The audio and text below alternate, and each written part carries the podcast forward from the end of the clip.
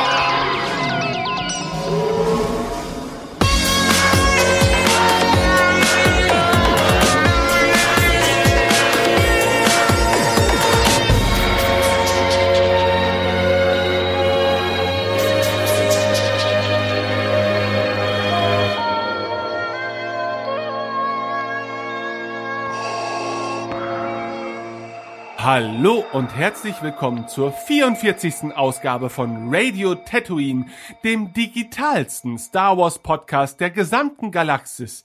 Ich bin der binäre Benjamin und an meiner Seite begrüße ich den Thermotransferdrucker Tim. Hallo Tim. Es wäre cool, wenn ich jetzt ein überzeugendes Druckergeräusch nachmachen könnte. Aber ich kann nicht. Ah, nee, das war ein Nadeldrucker. Na gut, aber Thermo, Thermo macht auch Geräusche. Ja. Ähm, ja, hallo Tim, wie geht's dir? Ganz ordentlich eigentlich. Bisher, okay, bisher 2017 eigentlich für den, für den Planeten insgesamt kein tolles Jahr. Mal schauen, ob, ob wir es schaffen, 2016 zu unterbieten.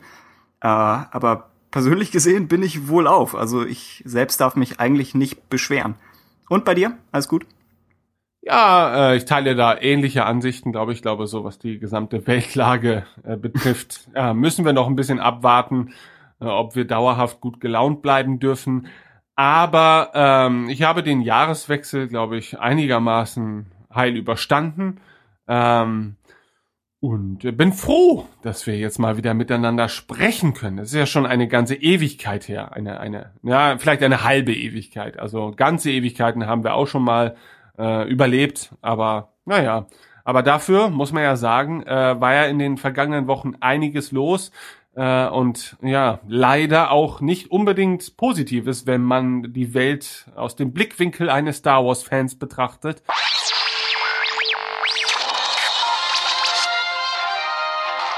Die neuesten News vom Zentrum bis zum Outer Rim.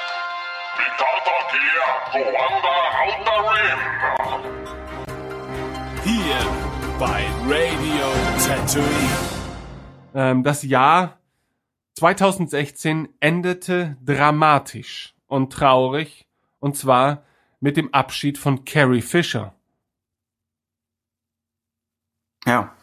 Er ist leider verstorben nach, nach ja, ziemlich, ziemlich düsteren Weihnachten äh, am, am 27. Dezember 2016 äh, mit 60, also auch ja echt früh und plötzlich, ich glaube, sie hatte vier Tage vorher einen, einen schweren Herzinfarkt auf auf einem Flugzeug, das heißt, das kam kam auch nochmal hinzu und wurde dann am 6. Januar beerdigt. Äh, das, das Ganze ist noch düsterer dadurch geworden, dass dann an, am Tag später ihre Mutter gestorben ist, Debbie Reynolds. Also, ja. Klar, man, man hat, man hat eine Distanz, weil es Leute sind, die man nun nicht persönlich kennt und nur aus, aus der Entfernung sieht, räumlich und teilweise auch zeitlich. Äh, aber gleichzeitig ist es so weit von dem Abschied entfernt, den man sich für sie und für jeden anderen gewünscht hätte, dass es einem schon dann zu schaffen macht. Und klar, jetzt ist schon wieder ein Monat her. Das heißt, wir, wir haben uns da äh, vielleicht auch ein bisschen äh, drum gedrückt, sofort dann eine Woche später eine neue Folge aufzunehmen, weil es ja dann schon, wir versuchen ja schon positiv und eigentlich prinzipiell gut gelaunt zu sein. Und das sind so die Momente, in denen es etwas schwieriger ist.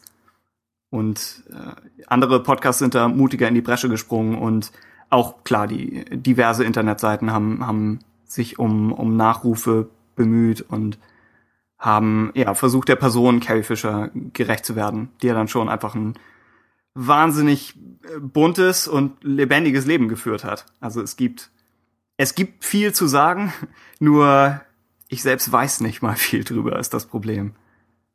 Ich ne nehme sie dann immer noch sehr wahr als äh, eben Prinzessin Leia aus, aus äh, den 70ern, 80ern und jetzt Carrie Fisher als Persönlichkeit der Gegenwart, wie sie in, innerhalb der, der, der Force Awakens Marketingkampagne alles durcheinander gebracht hat. So diese, diese Person, die sagt, äh, ich, ich helfe euch, euren milliardenschweren Film zu bewerben, aber ich nehme meinen Hund mit. Die Nerven und den Humor zu haben, das finde ich, das wird fehlen, je mehr, je näher Episode 8 kommt.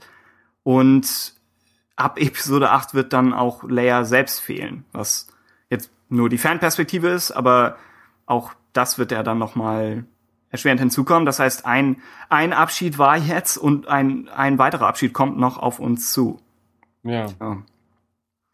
Ja, ist schon, schon natürlich, da kam vieles zusammen. Ne? Natürlich auch gerade äh, mit Rogue One, ähm, wo ja Leia dann auch nochmal äh, zumindest einen kleinen, herausragenden Moment für sich beanspruchen durfte. Und äh, das spielte natürlich äh, gerade äh, in diese Zeit hinein und, und ich glaube, bei mein, meine dritte oder vierte Sichtung des Films war dann halt eben äh, direkt nach Carries Tod. Mhm. Ähm, und das fühlte sich dann natürlich schon komisch an. So beinahe, als wäre es so geplant gewesen. Das klingt jetzt natürlich auch vielleicht ein bisschen bisschen überzogen, aber äh, man hat natürlich diese eine kurze Sequenz, diesen einen kurzen Moment am Ende des Films ganz anders betrachtet, als als es vor ihrem Tod war. Mhm. Und äh, auf ja, von der Perspektive aus gesehen ist es natürlich auch äh, eine sehr schöne Szene. Ne? Also ähm, die dann nochmals an Bedeutung irgendwie dazu gewinnt und wo man dann vielleicht tatsächlich mal drüber hinweg sieht, dass, dass viele sich an dem CGI stoßen, äh, sondern einfach, dass, dass, die, dass die Tatsache, dass, dass äh, in dieser komischen Phase des Fan-Daseins äh, man in dieser Form noch mal Carrie gedenken kann, äh, fand ich es halt schon irgendwie sehr begrüßenswert. Ähm, ich finde es auch sehr schade. mochte die Szene auch, ne? Also ja, Sie hat ja, sie gesehen also, und für gut befunden. Ja. Ähm, ich finde es auch sehr schade. Also mit ihr geht natürlich äh, eine, eine, ein großer Sack voll Humor äh, flöten, ja. was das Star Wars Universum betrifft. Also von, von den, äh, von den Star Wars Stars, gerade von den großen drei her gesehen, war sie für mich schon diejenige, die äh, mit ihrem Humor schon sehr meinen Sinn für Humor äh, getroffen hat. Also mhm. ähm, und sie war natürlich auch Vorbild in vielerlei Hinsicht. Ne? Also wenn man ihren Lebenswandel betrachtet und, und auch die Schwierigkeiten, mit denen sie hantieren musste ähm, und auch die Art und Weise, wie sie anderen Menschen mit ähnlichen Schwierigkeiten versucht hat, Mut zu machen, und ich denke, das hat sie auch durchaus erfolgreich getan, ähm, ist das natürlich ein auf vielen Ebenen sehr tragischer Verlust. Ne? Und, und das gewichte ich da für mich tatsächlich auch noch höher, als wenn jetzt beispielsweise ein Harrison Ford oder so von uns gehen würde. Ich will jetzt keine Tode miteinander vergleichen, das wäre ja auch unglaublich schwierig. Aber ähm, ich glaube, für mich persönlich könnte ich das einfacher hinnehmen in dem Moment dann halt vielleicht, weil ich von Carrie Fisher dann auch noch andere Dinge ähm, für mich äh, ja sehr genossen habe, äh, während ich zu einem Schauspieler wie Harrison Ford, glaube ich, noch eine etwas größere Distanz da noch habe, weil diese, weil ein Mensch wie Harrison Ford sich natürlich auch ähm, der Öffentlichkeit hin nicht so offen zeigt, wie Carrie Fisher es getan hat. Und mhm. ich finde in ihrem Falle auch in einem positiven Sinne. Ne? Also, also das, was sie von sich selbst preisgegeben hat, äh, diente ja sehr häufig dann dazu, äh, Leuten mit ähnlich gelagerten Problemen dann auch eine Hilfestellung zu geben. Und und das finde ich eigentlich sehr beachtenswert. Ähm, und ich glaube auch ihren, ihren Humor in Bezug auf ihren eigenen Tod, den sie ja immer mal wieder in der Vergangenheit äh, ja, äh, verlauten hat lassen, das, das macht das Ganze dann natürlich auch wieder so ein bisschen, ja, wie soll man sagen, also erträglicher irgendwie. Ne, weil sie, sie hat den Tod schon, glaube ich, als, als wichtigen Bestandteil und als durchaus möglichen Bestandteil ihres Lebens auch ähm, kommuniziert. Und auch das Ganze mit Fassung genommen und nach dem Motto, ja, wenn es halt passiert, dann, dann, äh, dann gibt es wenigstens vielleicht noch einen Lacher. Ähm, den gab es auf meiner Seite nicht. Äh, außer dass sie vielleicht in einer übergroßen äh, Prozac Porzellanpille gestattet wurde. ähm, was natürlich auch so ihrem Charakter vielleicht entsprechen mag. Wobei ich jetzt gehört habe, eigentlich hat sie das nicht, nicht wirklich veranlasst, ne, sondern man hat sich gedacht, das würde ihrem äh, Sinn für Humor wahrscheinlich Ja. entsprechen. Aber es würde. Ja, genau. Und, Ja. und ich, von meiner Seite spricht da auch nichts gegen. Also ich glaube, ähm, je absurder, desto besser, äh, auch aus Carries Perspektive. Aber das sei jetzt einfach mal dahingestellt. Also wirklich schade, mir wird schon was fehlen, das wird man vielleicht merken ähm, in den kommenden Jahren. Äh, natürlich ist, leben wir in einer sehr schnelllebigen Zeit. Also es kann natürlich auch sein, dass wir in zwei, drei Jahren einfach gar nicht mehr großartig uns damit befassen, dass, dass, dass sie nicht mehr da ist. Das ist ja nun mal heutzutage leider so. Ähm, aber naja, ähm, man kann ja nur dankbar dafür sein, für all die Dinge, die sie uns gegeben hat, für uns als Star Wars-Fans, für uns als Carrie Fisher-Fans. Äh, und das sind ja eine Menge Dinge und das sind ja auch noch eine Menge Dinge, von denen man noch lange Zeit profitieren wird können. Ne, also Genau, daher- ich wollte dringend zumindest eines ihrer Bücher gelesen haben. Mhm. Also das ist ja eigentlich das, das Mindeste, was man so tun könnte. Und dann hatte sie ja auch, ich glaube, mindestens ein Bühnenprogramm, was auf den, den Büchern basiert, Wishful Drinking. Und sie hat als, als Script Doctor gearbeitet für verschiedene Filme. Unter anderem ja, glaube ich, auch nochmal für, für Phantom Menace wieder. Oder hat sie nicht, nicht Lukas nochmal etwas ausgeholfen? Und Es- ja, insofern kommt, kommt immer noch, kommen immer noch mehr Werke von Carrie Fisher auf uns zu, hoffentlich. Selbst, ja, wenn, wenn sie selbst nicht mehr da ist. Ein kleiner Tipp, also eigentlich gibt's ja alle ihre Bücher auch bei Audible als ähm, Hörbücher und zwar von ihr vorgelesen. Hm. Ähm, und das auf, ja, auf die gewohnte Carrie Fisher Art und Weise, Verstehe, Dinge vorzutragen und äh, kann ich durchaus nur empfehlen. Und wir werden nicht bezahlt für diese Empfehlung. Leider. Aber äh, Das stimmt. Wir sind der einzige von Audible unabhängige Podcast. ja, scheint so. Scheint Aber so, ich, ich würde auch umsonst für die Werbung machen, nur um professionell zu klingen. Aber sie, sie haben kein Interesse an uns, glaube ich. Tja.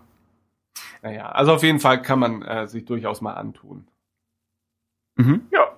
Okay, gut. Ähm, ja, das, das Leben von Carrie Fisher ist, äh, ja, wurde einem Ende zugeführt, äh, aber das Leben ihres äh, im Star Wars-Universum relevanten Charakters, nämlich äh, Prinzessin Leia, äh, wie sieht's denn da aus, Tim? Gibt es da Pläne für die Zukunft? Darf man darüber reden? Sollte man darüber reden? Möchtest du darüber reden?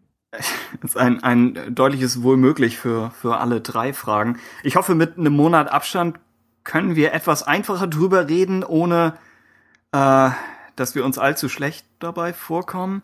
Aber es ist, ja, es ist sehr klar, wenn, wenn ein Mensch stirbt, ist es schwierig, gleich danach zu sagen, okay, was passiert jetzt mit dieser fiktiven Figur?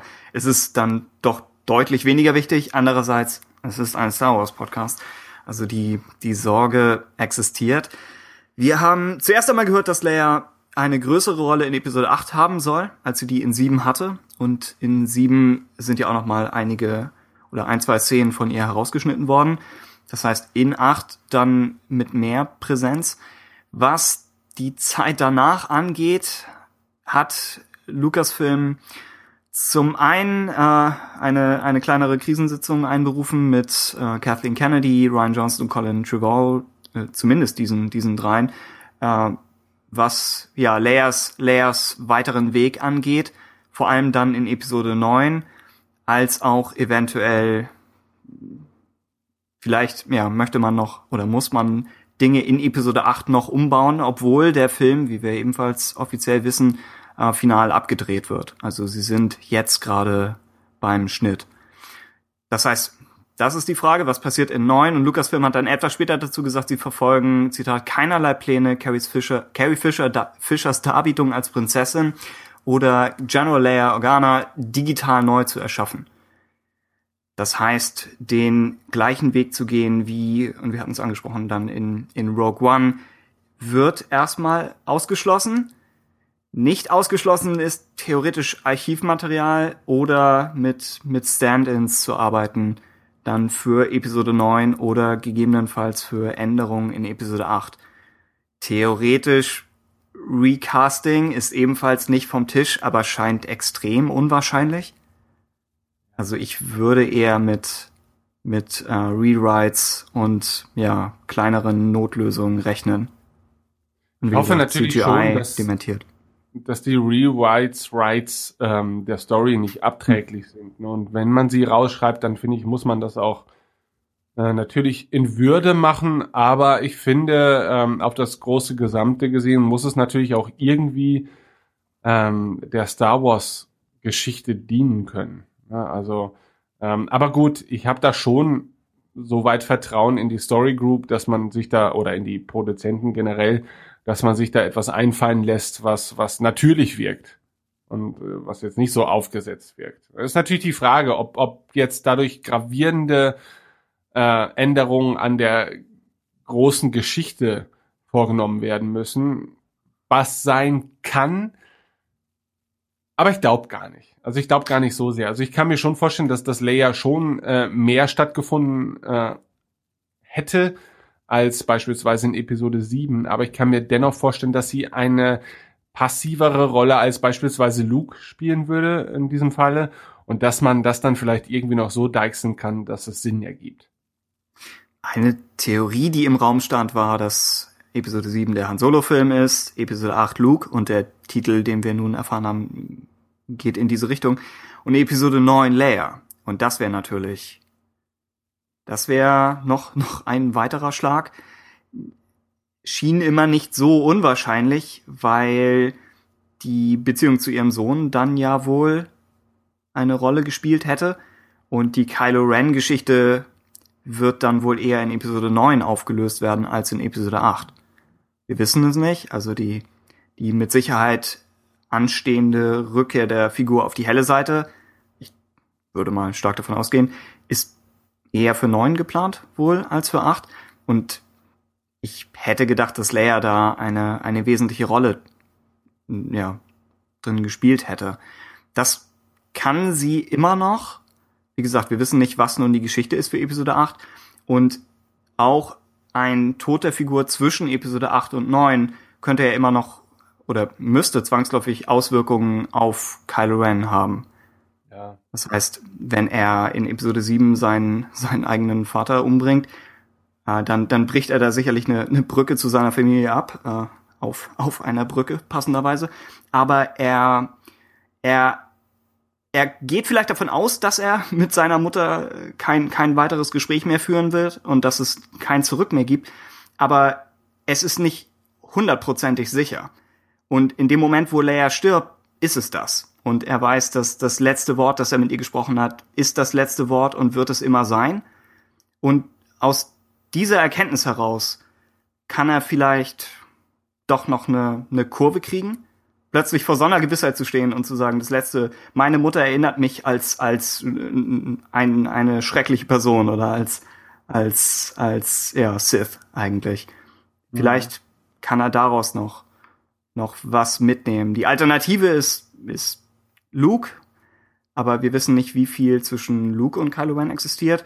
Und klar, theoretisch Ray, also die scheinen ja dann auch eine, eine Art von Beziehung zu haben in Episode 7, aber nachdem unsere ursprüngliche Theorie war, dass äh, Kylo Ren sie damals vor dem Jedi-Massaker gerettet hat. Das, da wäre dann ja mit ins Spiel gekommen, dass sie eine lebende Erinnerung daran ist, dass er eigentlich, dass etwas Gutes in ihm steckt. Die Theorie wurde inzwischen aber schon widerlegt. Das heißt, kann sie wirklich, kann sie da so einen Einfluss auf ihn haben? Und deswegen hatte ich immer fest daran geglaubt, dass das Leias Rolle sein wird. Und jetzt, ja, müssen sie es umschreiben. Oder müssen sie es, falls es dann so geplant war.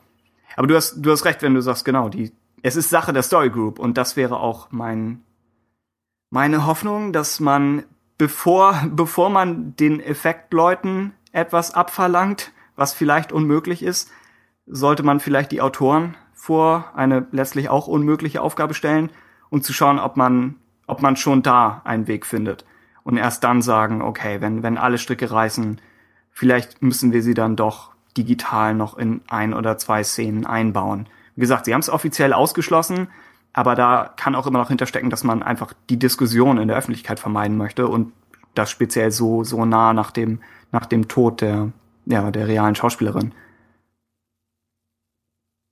Ja, wie ist denn deine äh, ethische Sichtweise auf die Dinge? Ähm, bist du der Meinung, ähm, es wäre durchaus akzeptabel, würde man sie digital wiederbeleben, um äh, der Story ihr, ihr, ihren geplanten Verlauf zu geben. Jetzt mal von den Kosten und von dem Aufwand abgesehen. Also wir wissen ja, glaube ich, dass die Rekreation von Tarkin, ich glaube, circa 20 Millionen oder so allein verschlungen hat für diese paar Momente. Ähm, und Tarkin ist ja dann vielleicht auch noch deutlich statischer in die Geschichte eingebunden, als es Leia vielleicht sein dürfte. Ähm, aber aus einer ethischen Perspektive, fändest du es okay oder würdest du sagen, naja, nee, das kann man eigentlich nicht machen, die Darstellerin ist tot und es wäre quasi Leichenschändung? Äh, ich bin da selber, um da jetzt mal vorzugreifen, ich bin da hm. irgendwie zwiegespalten, weil ähm, klar, aus einer reinen, äh, aus der Perspektive eines reinen Star Wars-Fans, der einfach nur möchte, dass die Geschichte so erzählt wird, wie sie ursprünglich geplant war, ähm, sind mir ja beinahe alle Mittel recht irgendwie. Ne, weil, ja, er klingt halt doof natürlich. Ne? Also, ähm, auf der anderen Seite bin ich auch halt eben hin und her gerissen und denke mir, natürlich, ich würde jetzt auch nicht wollen, vielleicht als Tochter, dass meine Mutter da digital, obwohl auf der anderen Seite, nee, weiß ich nicht. Also ich persönlich, wenn ich persönlich betroffen wäre, fände ich es vielleicht mhm. gar nicht so schlimm, weil das ist nun mal das Erbe meiner Mutter, also es wäre jetzt das Erbe meiner Mutter, gesetzt dem Fall, Carrie Fisher wäre meine Mutter, was sie meines Wissens nicht ist, aber ähm, hm? da ist ja jetzt erstmal nichts Negatives dran zu erkennen, finde ich. Also man huldigt ja eher dann noch dieser Person, als das ich finde, Leichenschändung ist da immer so ein, so ein das wird da gleich immer wieder mit äh, in, in einen Satz geworfen, aber ich finde, das treibt es dann vielleicht auch zu weit. Also wir reden hier von einer fiktiven Figur, die halt zufälligerweise von einem Menschen ähm, dargestellt wurde, der nicht mehr unter uns weilt. Und wir hatten vielleicht nicht oft in der Geschichte des, des Kinofilms die Situation, in der man sich ähm, so einer einem endgültigen Zustand stellen musste, aber oder wo die Geschichte, sage ich mal, so so wichtig doch für das Gesamte ist, ähm, dass man zu solchen Mitteln greifen müsste. Also diesen nicht mehr existierenden Menschen auf irgendeine Art und Weise wiederbeleben zu müssen. Also ich habe da noch keine eindeutige Meinung zu, was für mich persönlich jetzt okay wäre und was nicht. Wie, wie sieht's bei dir aus? Ja, ich weiß es nicht. Die, also wie du schon andeutest, das, das Fandom geht auseinander. Einige sagen, äh, Respekt vor der Figur bedeutet, die Figur fortzusetzen, denn das hätte Carrie Fisher gewollt. Und andere sagen, Respekt bedeutet, die Figur ebenfalls sterben zu lassen, denn sie ist, oder Leia ist mehr mit, mit ihrer Schauspielerin verknüpft als vielleicht andere Star Wars Figuren, die mehrere Schauspieler hatten oder, oder über, über CGI entstanden sind, etc. Das heißt, ja, Leia, Leia und Carrie Fisher sind dann doch eng verbunden. Ähm, es ist, ich, ich würde außerdem auch zustimmen, dass ebenso wie man vor der realen Person Respekt haben sollte, äh, sollte man auch Star Wars als Geschichte äh, den, den Respekt erweisen, äh, sie in der, in der Form umzusetzen, wie sie ursprünglich geplant war. Und nun wissen wir, dass die Drehbücher auch laufend über den Haufen geworfen werden und dass wir uns von äh, Lukas' ursprünglichen Treatment sowieso schon entfernt haben. Das heißt, der Punkt ist auch schon außer Acht gelassen. Aber als Abrams und Co. die Sequel-Trilogie konzipiert haben, und äh, ich, ich hoffe, sie haben, äh, hatten sie einen bestimmten Plan. Und Episode 7 wurde mit Blick auf diesen Plan geschrieben. Ich hoffe. Und das, das nicht umsetzen zu können, nur weil man in zwei, drei Szenen keine CGI-Figur haben möchte. Das wäre ärgerlich. Andererseits würde ich sagen, CGI einsetzen, ja, aber nicht für große Wendepunkte im, im Leben des Charakters. Ich glaube, wie du schon sagst, Tarkin, Tarkin hat eigentlich eine Rolle in Rogue One, die die Rolle, die wir schon von ihm kennen, fortsetzt und nochmal zeigt, er existiert auch in dieser Zeit und er hat, er hat einen Sinn für die Handlung, aber es gibt keine große, es gibt keine große schauspielerische Entscheidung, die, die man an Peter Cushing hätte festmachen müssen. Während wenn wir eine Redemption-Szene zwischen Leia und Kylo Ren haben oder angenommen Leias vorgezogene Todesszene in Episode 8, in dem Moment äh, ein, einen Kameraflug auf, auf CGI-Augen zu machen, wo du wirklich das, wo du wirklich Carrie Fisher einmal in echt sehen müsstest und du müsstest, du müsstest ihre schauspielerische Entscheidung sehen. Nicht sie aus Archiv-Footage aus einem anderen Film rausschneiden und sagen, das hier wird jetzt geredconnt und wir tun so, als hätte sie etwas anderes gespielt. Ich denke, das ist, äh, das ist eine, eine Grenze, die ich nicht überschreiten würde. Aber wenn es nur darum geht, zum Beispiel am Ende von Episode 9 zu zeigen, Leia ist immer noch dabei und wird, was auch immer aus der Galaxis geworden ist, wird, wird das weiter in die Zukunft begleiten. Dann dafür eine CGI-Figur einzusetzen, das fände ich okay. Andererseits Man- man- auch man- unter der Voraussetzung, dass ihre, ja, ihre Tochter damit einverstanden ist, ihr Bruder, klar. Man ist halt immer so im Zwiespalt. Ne? Wenn es in die Vergangenheit geht, äh, haben wir ja schon akzeptiert für uns oder zumindest äh, muss man sich der Tatsache stellen, dass halt eben bekannte Charaktere durch andere Darsteller äh, umgesetzt werden. Also wenn wir jetzt den Han Hm. Solo-Film betrachten. Ne? Wenn es halt in die Zukunft geht, muss man sich ja die Frage stellen, inwieweit ähm, ist denn die Zukunft dieser Charaktere äh, von der Zukunft der, der Darsteller abhängig?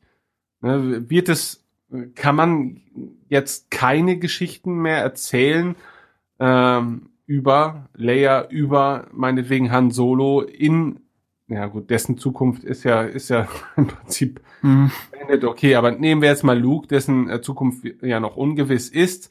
Mal angenommen, er sollte jetzt nicht innerhalb dieser drei Filme ableben, wovon ich eigentlich nicht ausgehe. Aber es könnte ja durchaus der Fall sein. Ne? Ähm, lässt man diese Geschichte dann einfach im Sande verlaufen? Erzählt man sie einfach niemals weiter, wenn der Darsteller äh, hinter der Figur irgendwann nicht mehr existiert? Ähm, das ist eine Frage, die man sich ja eigentlich bei Star Wars gar nicht stellen will, ne, weil es halt ein fiktives Universum ist und eigentlich dürfte es nicht davon abhängig sein, halt eben, weil es ja in, in eben die entgegengesetzte äh, Richtung, also in die entgegengesetzte Zeitrichtung, ja auch nicht der Fall ist. Ne, Also warum immer nur Prequels? Ja, weil andersrum wird's halt schwierig. Aber schwierig bedeutet ja nicht, dass es unmöglich ist.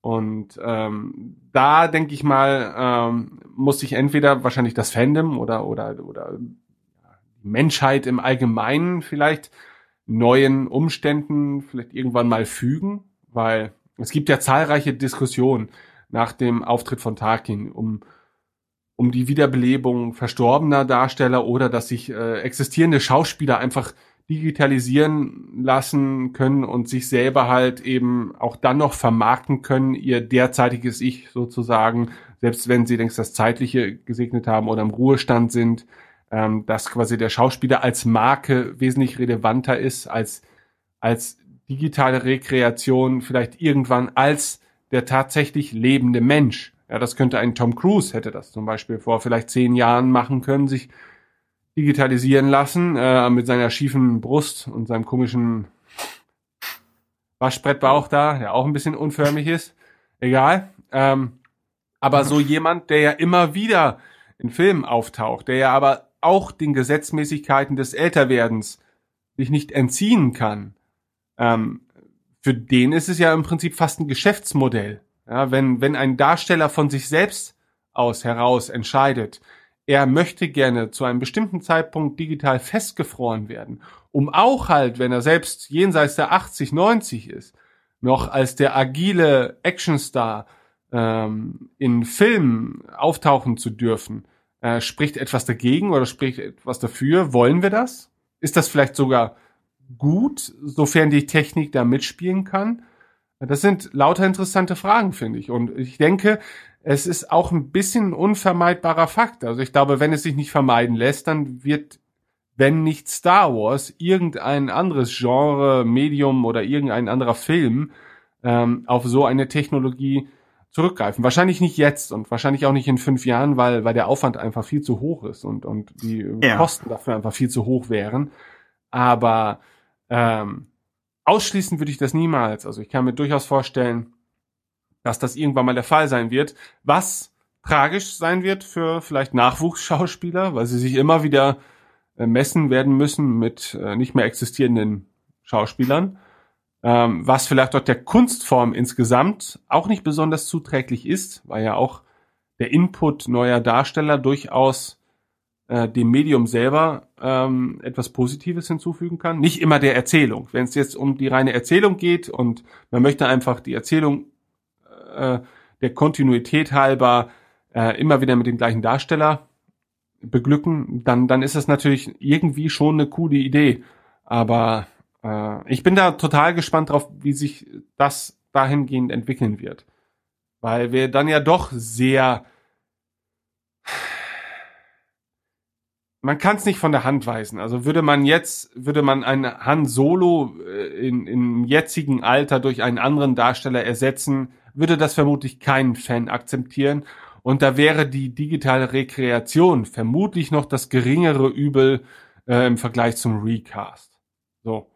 Und das Problem ist, es muss wahrscheinlich nur ein, einer mal angemessen und richtig gut machen, um da so ein bisschen die Hemmung ähm, zu nehmen. Und dann gibt's vielleicht noch die ersten ein, zwei Filme Aufreger, aber in, in äh, 20, 30 Jahren wird da keiner mehr drüber diskutieren. Dann ist das einfach genauso ein Fakt, wie dass Raumschiffe digital äh, erzeugt werden, um auf die Leinwand gebannt zu werden. Also es ist halt schwierig. Ne? Es gibt, glaube ich, keine eindeutige Antwort, aber ich finde es unglaublich interessant. Mhm. Ja, es wird wahrscheinlich auch irgendwann einfach Teil der Verträge sein. Und ich glaube, in einigen, ich glaube, in einigen Bundesstaaten in den USA ist es schon, schon jetzt der Fall, aber genau wie in dem Moment, wo jemand in Star Wars mitspielt, überträgt er ja auch äh, Marketingrechte an, an seiner eigenen, ja, an seinem eigenen Erscheinungsbild, also dass er auf Actionfiguren übertragen werden darf oder dass er in einer animierten CGI-Serie auftaucht. Und der Unterschied zu zu so etwas wie in Rogue One ist ja letztlich nur in Anführungszeichen der Realitätsgrad. Allerdings ja, ist das schon noch mal eine, eine Schwelle. Und momentan ist es vom Aufwand noch so absurd hoch, dass wir uns da vielleicht noch nicht unmittelbar mit beschäftigen müssen. Ah, aber früher oder später wird es wahrscheinlich kommen. Ja, genau. Tja. Ja, äh, ich ich okay. hoffe nur, dass, falls, falls Sie sagen, Leia stirbt zwischen den Filmen, ich hoffe, dass sie das einmal erzählerisch gut lösen und dass es vielleicht nicht im, im Opening Crawl eingebaut wird. Einerseits, weil es ein großes Ereignis ist, müsste es fast, aber dann hat, hat der Star Wars Opening Crawl ja eher die Funktion, Stimmung aufzubauen für den kommenden Film und dann zu, zu der, zur, zur fröhlichen Main Titles Musik zu hören, ja, also dass, dass Leia gestorben ist. Sie darf nicht nach zwischen Idee. den Filmen sterben. Das, das wäre, also das wäre auch der falsche Weg. Also ich glaube, da, Tja.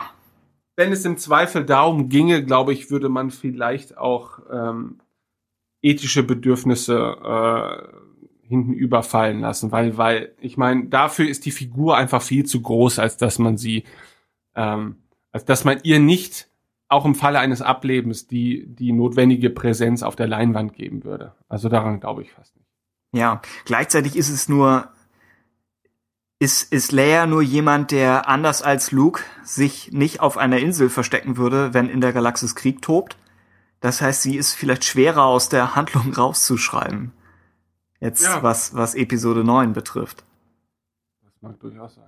Also, naja. ich bin gespannt, was sie machen, aber ja, wir, wir sind nicht diejenigen, die eine Lösung finden müssen, zum, zum Glück. Das stimmt, das stimmt. Okay, warten wir also ab. Ja.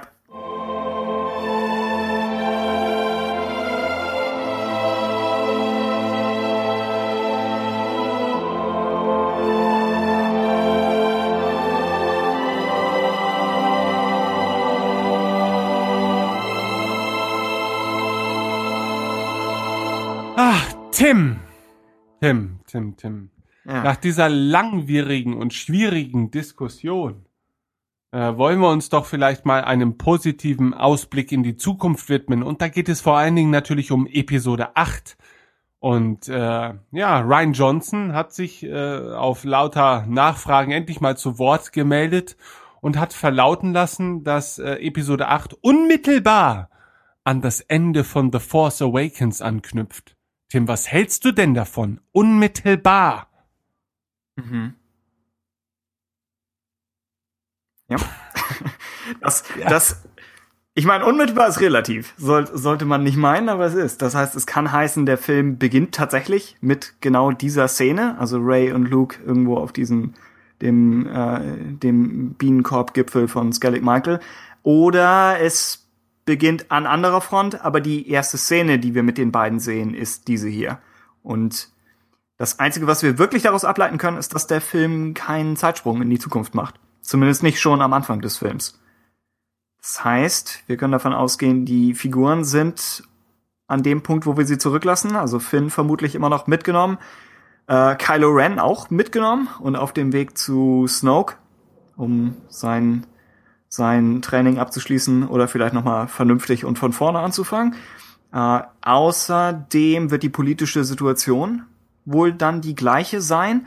Und hier mag es sogar von Vorteil äh, erscheinen, dass Episode 7 nicht viel über die politische Situation sagt, denn das heißt, wir können hier wir können hier nochmal neu von vorne anfangen und es macht keinen Unterschied, dass es die gleiche wie vorher ist, denn wir wissen nicht, was vorher überhaupt los war.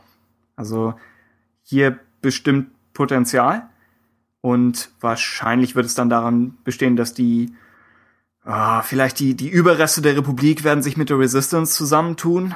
Etwas in der Richtung wird dann ja wohl passieren. Vielleicht hat Laura Derns Charakter irgendwas damit zu tun. Benicio del Toro ja außerdem dabei, wie wir vermuten, aber eher als Antagonist. Bei der First Order wissen wir nicht, wie, wie stark sie nun äh, unter, unter dem Verlust von Starkiller Base leiden. Das heißt auch hier etwas unsicher. Aber ja, das, das kann man aus dem, dem unmittelbar dann so ein bisschen draus ableiten. Ich würde dann eher erwarten, dass der Film vielleicht mit Kylo Ren beginnt, wie er, äh, wie er zu Snoke gebracht wird und das dann vermutlich, weiß ich nicht, ich meine, äh, Rogue One äh, stellt uns eine, eine nette Immobilie auf Mustafa vor, also das, das wäre eine Option und vielleicht ein angemessen bildgewaltiger Anfang für den Film.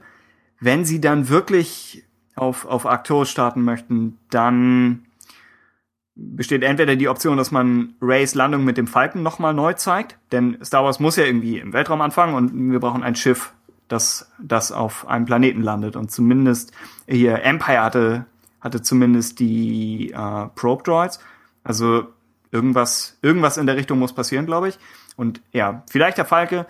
Wenn sie ganz witzig drauf sind, könnten sie Lukes Landung auf dem Planeten zeigen. Also praktisch in einem Flashback beginnen und dann äh, vorwärts springen und vielleicht sogar zeigen, wie wir über Lukes Schultern hinweg sehen, wie dann schließlich Ray ankommt. Praktisch wie Galen Erso Krennics Ankunft betrachtet.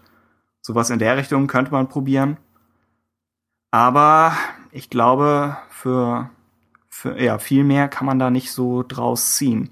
Wir wissen außerdem, die Beziehung zwischen Ray und Luke ist die zentrale Beziehung in Episode 7. Auch das gut zu wissen, aber nicht Acht. nichts, was wir nun oh ja, Episode 8, genau. Ich kann, ich kann die, die, die äh, lateinischen Striche nicht zählen. äh, und ein, ein Großteil des Films, sagt Ryan Johnson, wird die Frage thematisieren, warum Luke dort ist, also auf der Insel, was er als nächstes tun wird und wie Ray beginnt, ihr Potenzial zu entfalten. Was impliziert, dass da noch einiges auf Ray zukommt in Sachen Fähigkeiten, obwohl sie ja dann schon in Episode 7 gefühlt aus, halb aus den Vollen geschöpft hat. Tja. Mhm. Was machst du aus dem Ganzen? Mehr Ray und Luke ist ja eigentlich eine gute Sache. Und mehr Luke ist ja besonders in deinem Sinne.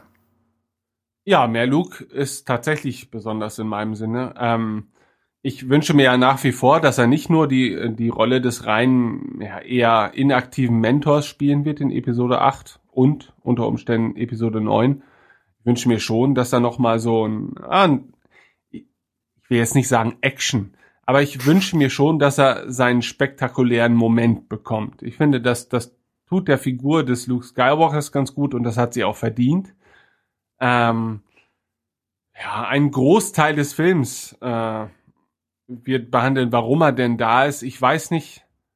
Ich, das, das ist halt so eine Aussage, da, da, da mag ich noch nicht so viel hinein interpretieren. Ich weiß auch nicht, ob es besonders interessant ist zu wissen, warum er jetzt da ist. Ja, schon wahrscheinlich, weil wir äh, dann auch etwas über die Zusammenhänge vermutlich zwischen Kylo und Ray erfahren werden, ja, die ihn dann letztendlich dazu bewogen haben, sich da ins Exil zu begeben.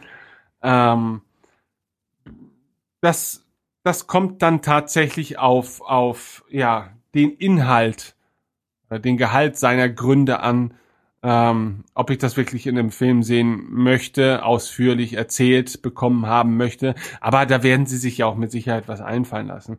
Ähm, großes Fragezeichen sind halt für mich eher dann so die anderen Charaktere. Also wenn es denn halt wirklich unmittelbar an Episode 7 anschließt, wie bekommt man es hin? Aber ich denke mal, Finn wird nicht lange außer Gefecht gesetzt sein, das kann ich mir nicht vorstellen. Und sollte ja relativ schnell rehabilitiert werden, ja, dann akzeptiert man das wahrscheinlich auch so. Das ist halt nun mal, wäre ja nicht das erste Mal in diesem Universum, dass Menschen, die dem Tode geweiht waren, relativ schnell wieder auf die Beine kommen.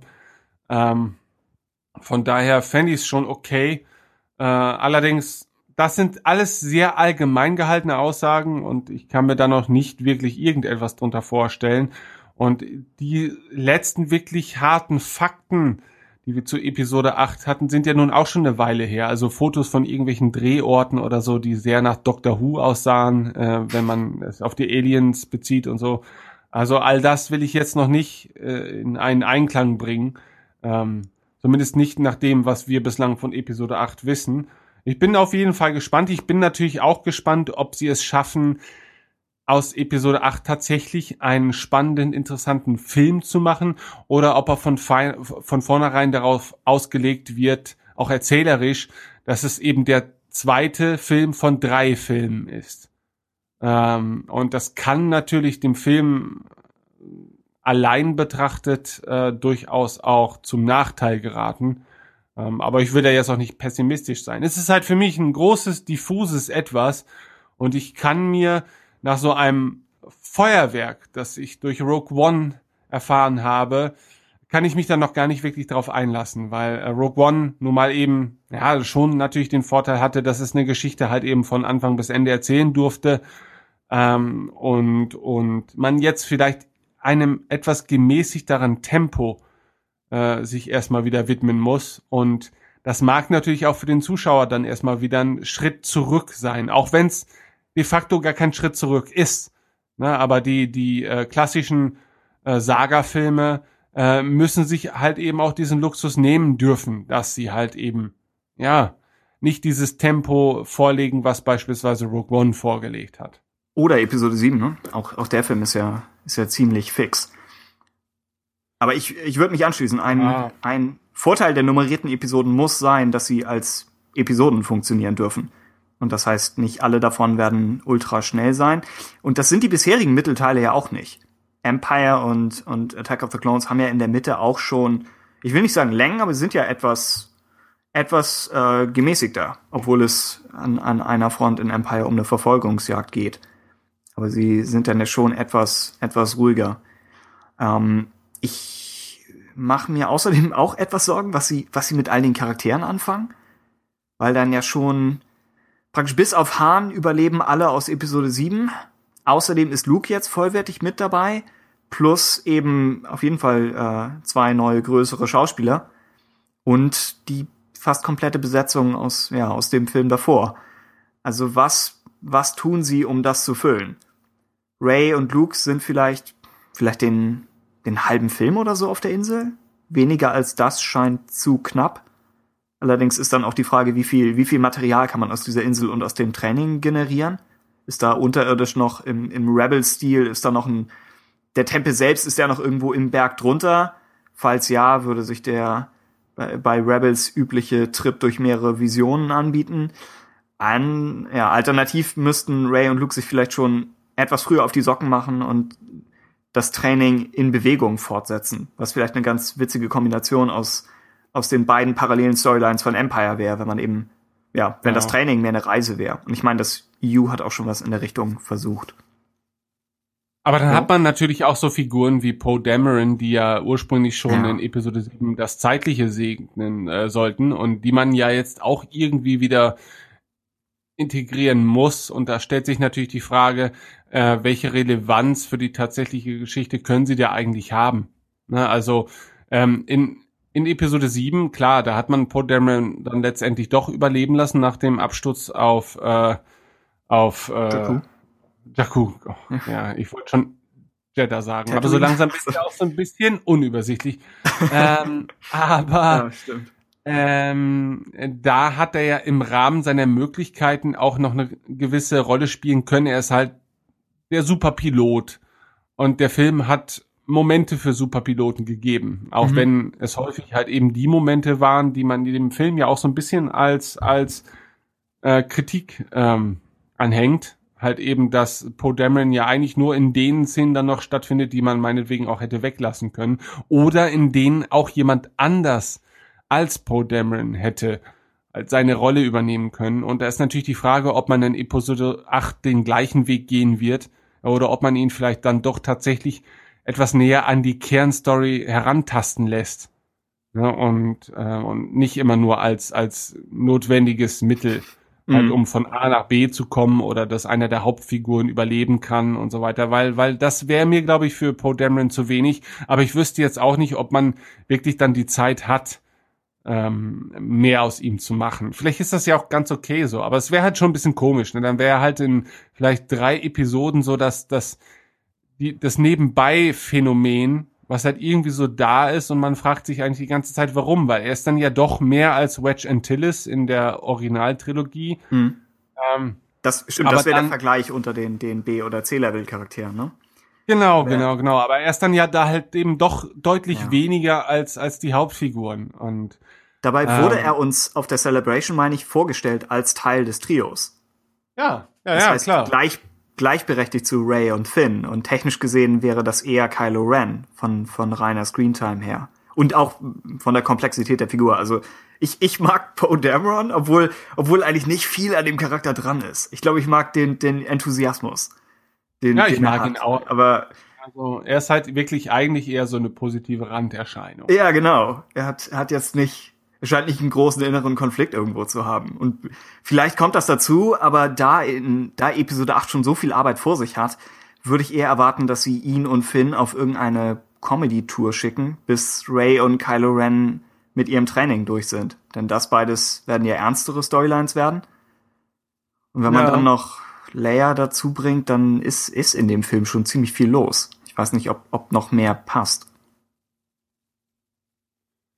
Auch ja, das kann natürlich sein. Also es kann äh, sein, dass nicht wesentlich mehr passt. Es kann auch sein, dass die, dass die Fülle an Erzählungen, die hier stattfinden muss, nicht passt. Ähm, dass wir es einfach als notwendiges Übel betrachten müssen, dass halt eben hier sehr viele Handlungsstränge aufgenommen werden müssen und, und weitergebracht werden müssen.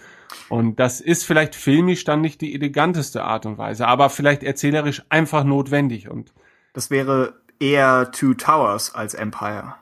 Also eher, eher Herr genau. der Ringe eigentlich. Wo genau, sich viele genau. Handlungsstränge ja auch nicht mal am Ende treffen. Genau. Die kombinieren das also, in dieser, in dieser Montage da, aber ja.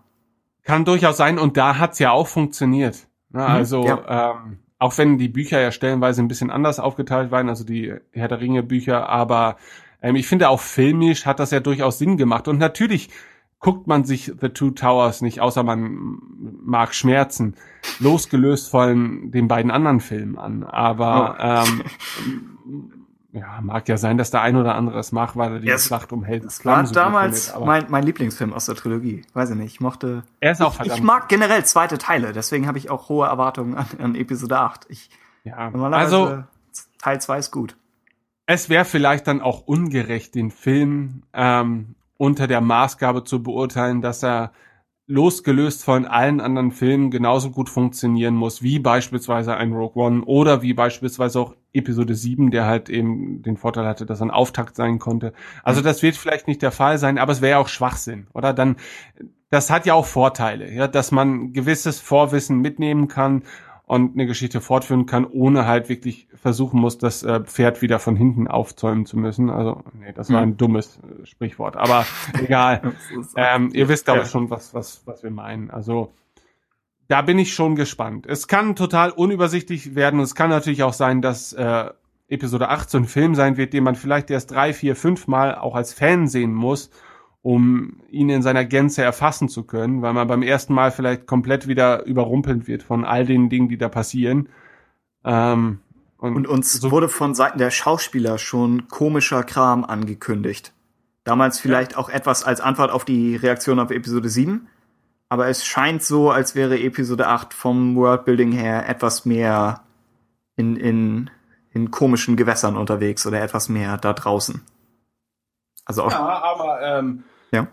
Bezüglich des Drehbuchs habe ich, meine ich, auch schon verschiedene Aussagen gehört. Also ursprünglich wurde es mal anfangs als äh, sehr gewagt und, und absolut verrückt bezeichnet. Zwischendurch hat, glaube ich, mal Lawrence Kasten oder so, ich weiß nicht mehr, ob er es war, äh, das Drehbuch als für durchaus solide oder oder ich Was? es war auf jeden Fall ein.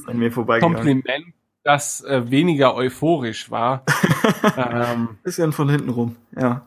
ja, also von daher pff, ist natürlich die Frage gut und natürlich ist dann auch die Aussage eines Einzelnen, der vielleicht äh, im, im in vorangegangenen Episoden an der Produktion beteiligt war und es jetzt nicht mehr ist, natürlich auch mit Vorsicht zu genießen. Ne? Ja, Und da beurteilt man vielleicht auch dann noch mit einem gewissen persönlichen Stolz, der da äh, mit einspielt und der da vielleicht auch nicht gekränkt ist, aber ja, Ja, aber mit, äh, stimmt, nur mit, mit Blick aufs Drehbuch fällt ja schon auf, dass äh, Episode 8 bislang der Film ist, der mit den wenigsten Schwierigkeiten zu kämpfen hatte, zumindest so wie wir das wahrgenommen haben. Also TFA und Rogue One sind ja beide durch diverse Autoren durchgegangen.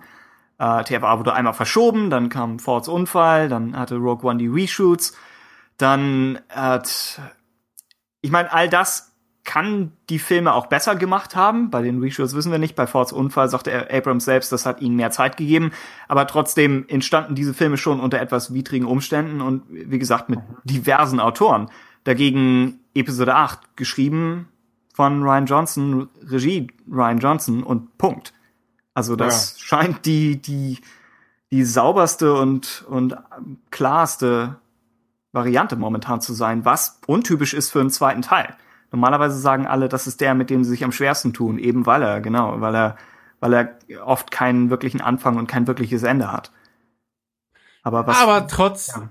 der Vermutung, dass sie sich so leicht mit allem tun und dass alles so koordiniert abläuft, haben wir auch keinen äh, Teaser zum Su Super Bowl dieses Jahr. Das, das stimmt. Wobei Star Wars den Super Bowl auch nicht nötig hat. Also die, Nö. Es, es steht ja auch noch eine Celebration an, die, die früher ist in diesem Jahr. Ich glaube im April, oder? In, in Orlando. Ja, Und aber ist Ja. Celebration dann vielleicht nicht schon fast zu nerdig und zu speziell für das Publikum, dass man dann vielleicht mit so einem Teaser dann doch erreichen möchte irgendwie? Also komische Frage vielleicht, aber ähm, Star Wars ist jetzt Star Wars als solches ist ja kein Nerd-Ding. Star Wars als solches ist halt eben, das kennt irgendwie jeder. Zumindest hat er schon mal davon gehört. Mhm.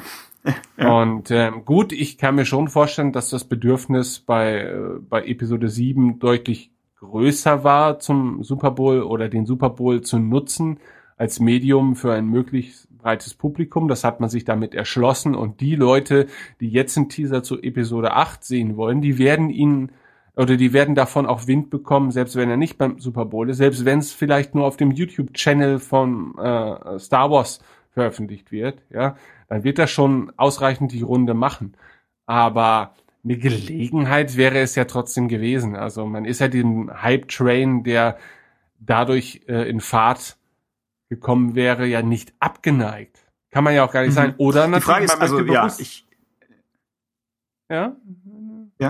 Also ich, ich stimme zu, dass die, dass es bei Episode 7 noch mehr eine Rolle gespielt hat, auch zu sagen, Star Wars ist zurück. Und äh, selbst da haben sie es ja nicht an die größtmögliche Glocke gehängt. Aber für Episode 8 denke ich, wenn man das auf der, wenn man auf der Celebration Trailer zeigt und den Trailer danach normal in Kinos laufen lässt und eben klar YouTube, dann erreicht man auf jeden Fall jeden Fan und vielleicht noch ja, Leute drumherum. Aber dann das, das normale Volk für, für die Marketingkampagne zu gewinnen, das kann ja theoretisch auch immer noch später passieren. Ich weiß nicht, ob das schon ein Dreivierteljahr vorher überhaupt stattfinden muss. Nee, vielleicht nach der Lücke, die nach Episode 3 äh, vorhanden war, äh, war das vielleicht angemessen, über so einen langen Zeitraum diesen Hype aufzubauen. Aber ich denke, jetzt, wo Star Wars sowieso im Bewusstsein aller ist, die sich dafür interessieren, und äh, wo der letzte Film ja mal gerade ein paar Wochen her ist, ähm, tut es vielleicht wirklich nicht so so viel Not. Und vielleicht wäre es dann ja auch eher kontraproduktiv, ja, weil den einen oder anderen mag das dann ja schon fast vom Kopf stoßen, ja, dass er schon wieder was Neues von Star Wars äh, quasi serviert bekommt. Da kann man auch verstehen, dass man vielleicht das Ganze ein bisschen besser dosieren möchte. Ja, wo, wobei wir jetzt immerhin nicht mehr erklären müssen, was der Film soll. Ich glaube, wenn die Leute jetzt einen Trailer sehen und Daisy Ridley ist drin, dann wissen sie wieder, wo sie zeitlich gerade sind. Und Hoffen dass mal. Rogue Hoffen One mal, relativ Leute das definitiv endet, Ja. könnte, könnte helfen. Ja. Ich, Aber, ich hatte, äh, ja, sag. Nee, nee, sag du. Also ich wollte nur sagen, ich habe die, die äh, Daten der Rogue One Trailer habe ich einmal rausgeschrieben gehabt. Und das war ein Teaser-Trailer im April 2016. Dann gab's das Panel und eine ne Featurette und theoretisch noch diesen einen Trailer auf der Celebration im Juli 2016 dann. Dann gab's einen Trailer im August und einen Trailer im Oktober. Und ab dann fing ja sowohl bei Rogue One als auch bei, bei Force Awakens sowieso die, die Welle schlechthin an, also mit den ganzen einzelnen Clips, wo man dann, ich glaube, wo wir am Ende schon ausgestiegen sind, weil man irgendwann nicht noch mehr über den Film wissen wollte. Und es ist davon auszugehen, dass sie dann ungefähr diesen Jahresrhythmus wieder, wieder versuchen werden. Ich glaube, Kathleen Kennedy hat einfach nur Infos zu Episode 8 für, für, äh, fürs Frühjahr angekündigt, was dann April abdecken würde oder ja, vielleicht März. Nebenbei, hat, hat der Film eigentlich schon einen Namen? Ich glaube, er hat. Und wir haben es geschafft, ihn Ah. nicht zu nennen. ich, da, ich dachte, das wäre bewusst.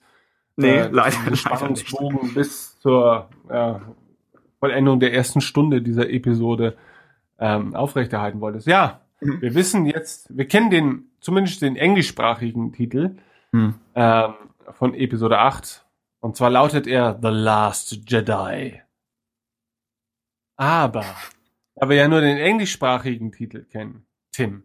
Ja, das ist jetzt die Frage. Es, han- ja, es handelt sich um den letzten, also um den letzten Jedi oder handelt es sich um die letzten Jedi? Na, Hm. na, na, na? Weil Es könnte auch den letzten Jedi Akkusativ sein, aber, aber es ist nicht, nicht wahrscheinlich, ja. Ähm, es ich glaube, wir haben, sich um, um, um Ray und Luke handeln. Aber es kann Ja. sich natürlich auch einfach um Luke handeln. Aber Mhm. ist Luke vielleicht gar kein Jedi mehr? Vielleicht ist Ray der letzte Jedi? Vielleicht ist aber auch Darth Vader der letzte Jedi gewesen. Ja? ja, eigentlich der letzte mit einer tatsächlichen Jedi-Ausbildung. Ist die Frage ist, Kylo was vielleicht der letzte? Jedi? Ich, will's nicht hoffen. Das wäre ein, ein tragisches Ende für den Orden. Ja, wenn man, man kann es vielleicht so aus. Es wäre natürlich ein Twist, wenn er es am Ende des Films ist. Genauso wie Und es. dann, dann war er der letzte Jedi. Und dann ist nämlich alles mit Ray und Luke, das kannst du dir sonst wo hinstecken. Ja, dann sind das zwar noch so ja, Wegbegleiter, aber das sind dann halt eben nicht die letzten Jedi, um die es hier geht. Ah, das kann Aber-. Luke, Luke wurde zum, zum Jedi ernannt von Yoda und dem Episode 7 Opening Crawl. Also er hat Ja, das, der Crawl ist zwar kein rechtliches Dokument, also ich weiß nicht, ob er das, ob er das einsetzen kann, aber er hätte das auf seiner Seite. Er wurde Last Jedi genannt. Aber was ist denn, Mhm. wenn Kylo Ren äh, sowohl Ray als auch Luke in einer finalen Schlacht am Ende von Episode 8 niederstreckt? Du klingst, Hinrichtet, als wüsstest du tötet. mehr. Das ist, sind erstaunlich Nein, konkrete nein, ich weiß, Vermutungen. ich, das wäre schön, aber ähm, Okay. das ist tatsächlich nicht der Fall, aber es könnte ja durchaus sein. Und dann, ja, äh, nachdem er diese Taten vollbracht hat, oder vielleicht werden sie ja gar nicht von Kylo getötet, sondern vielleicht äh, von vom First Order oder von ähm, ähm, ähm, mal. Snoke. Ach so, ja, hätte, hätte mich auch So. überrascht. Ja. Ja, und dann sagt sich Kylo auf einmal, Moment mal, meine Mutter ist jetzt tot, vermutlich. Hm. Ray ist tot, Luke ist tot. ich finde das alles doch nicht so gut. Und irgendwie habe ich heute Morgen, als ich aufgewacht bin, in einem, in einer tatsächlich zuverlässigen Nachrichtenquelle gelesen, dass er Anakin Skywalker Darth Vader war und ja auch eigentlich ein Jedi. Also ist das vielleicht eigentlich der richtige Hipster-Weg, den ich einschlagen sollte. Also bin ich jetzt auch Jedi. Also lasse ich mich mal jetzt, also bekehre ich mich selber quasi durch all die dramatischen und traurigen Ereignisse Ja. äh, und ähm, äh, trete da und trete Snoke entgegen als der letzte Jedi. Das könnte ja theoretisch, also es wäre ein cooler Twist. Also seit Game of Thrones wissen wir auch, äh, Hauptcharaktere wie Rey äh, dürfen durchaus mal sterben. Ähm, Gerade dann, wenn man es am wenigsten erwartet. Und, und, und äh, Kylo könnte sich dann vielleicht tatsächlich als das leuchtende Beispiel des Jedi-Ordens äh, erweisen, der dann noch vielleicht in Episode 9 äh, das große letzte Gefecht gegen Snoke führen darf. Also, also es ist schon ein bisschen weit hergeholt. Aber ich würde zumindest Kylo nicht ganz ausschließen wollen aus dieser.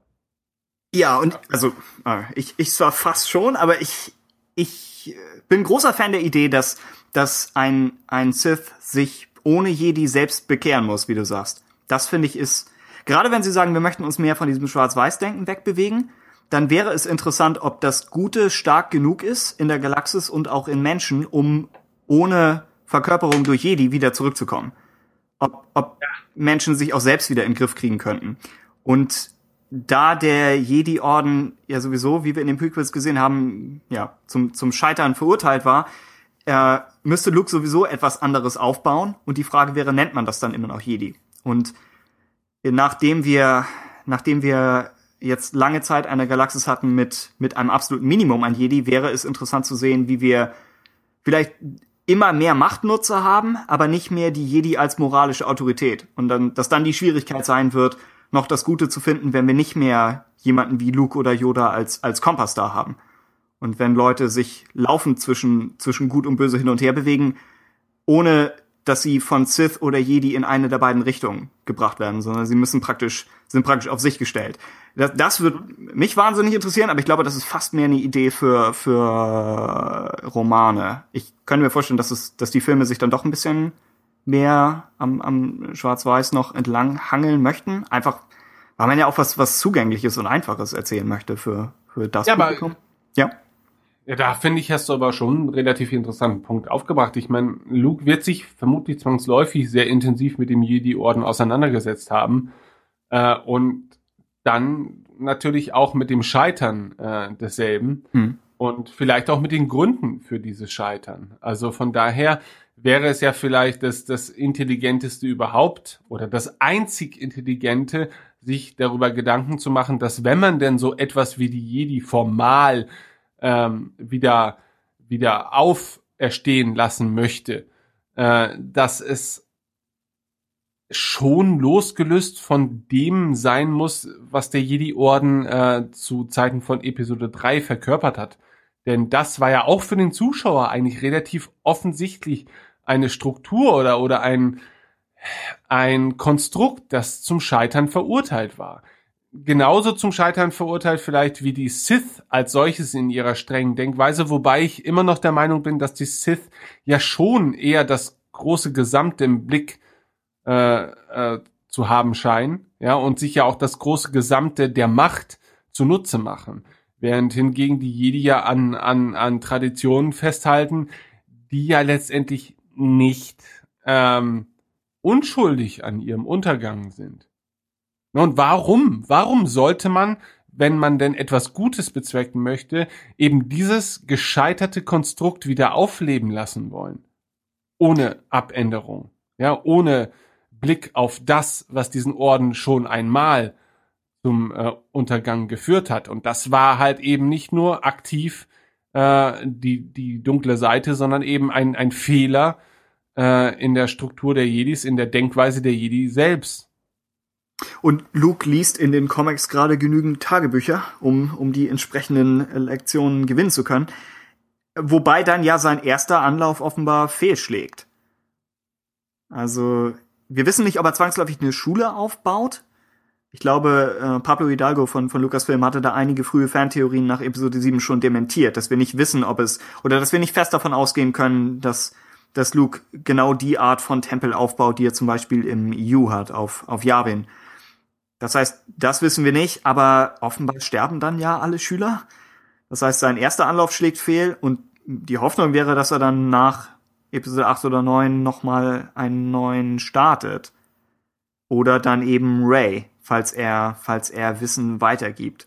Wobei wir dann schon fast bei so einem stille Postmodell sind, wo die Frage ist, wie viel hat Luke überhaupt noch von Yoda und, und Obi-Wan mitnehmen können?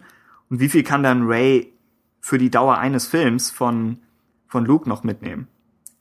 Vorausgesetzt, dass wir jetzt nicht innerhalb von Episode 8 einen Zeitsprung von, von zwei Jahren plötzlich haben, was auch, auch das wäre ein, ein Twist, aber dann ja eher äh, Star Wars untypisch. Mhm. Tja, aber ich, würde hoffen auf, auf jeden Fall auf mehr Machtnutzer wieder. Ich, um auch nochmal zum, zum Titel zurückzukehren. Der letzte Jedi ist zwar, also als Titel finde ich schön und hat, hat was, was äh, Verhängnisvolles und äh, Verzweifeltes und Romantisches, aber das, das EU und der erweiterte Kanon jetzt haben sich nie an das Konzept gehalten, nur noch einen Jedi zu haben, weil Star Wars einfach Jedi als Hauptfiguren haben möchte und Star Wars möchte mehr als eine Geschichte erzählen. Also das zu beschränken macht für die Filme Sinn und macht diese etwas etwas einfacher und einfacher ja, zu überschauen. Aber wir wissen, Dave Filoni arbeitet jetzt schon daran, bestimmte Schlupflöcher zu finden. Und vielleicht wird wird Ahsoka nach Episode 8 wieder aufgetaut, um, um, um diese Formulierung herumzukommen.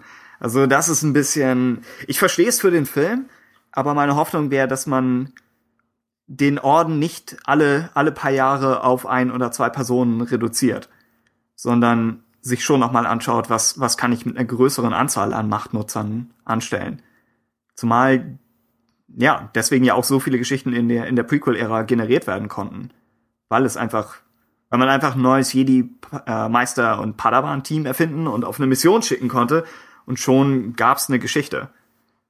Und das müsste, in der jetzigen Version müssten alle Jedi-Geschichten dann von einer sehr begrenzten Anzahl an Personen getragen werden. Was vielleicht ja etwas, etwas viel verlangt ist. Wie findest du den Titel äh, vom Klang her oder grammatikalisch oder überhaupt was seine Position betrifft?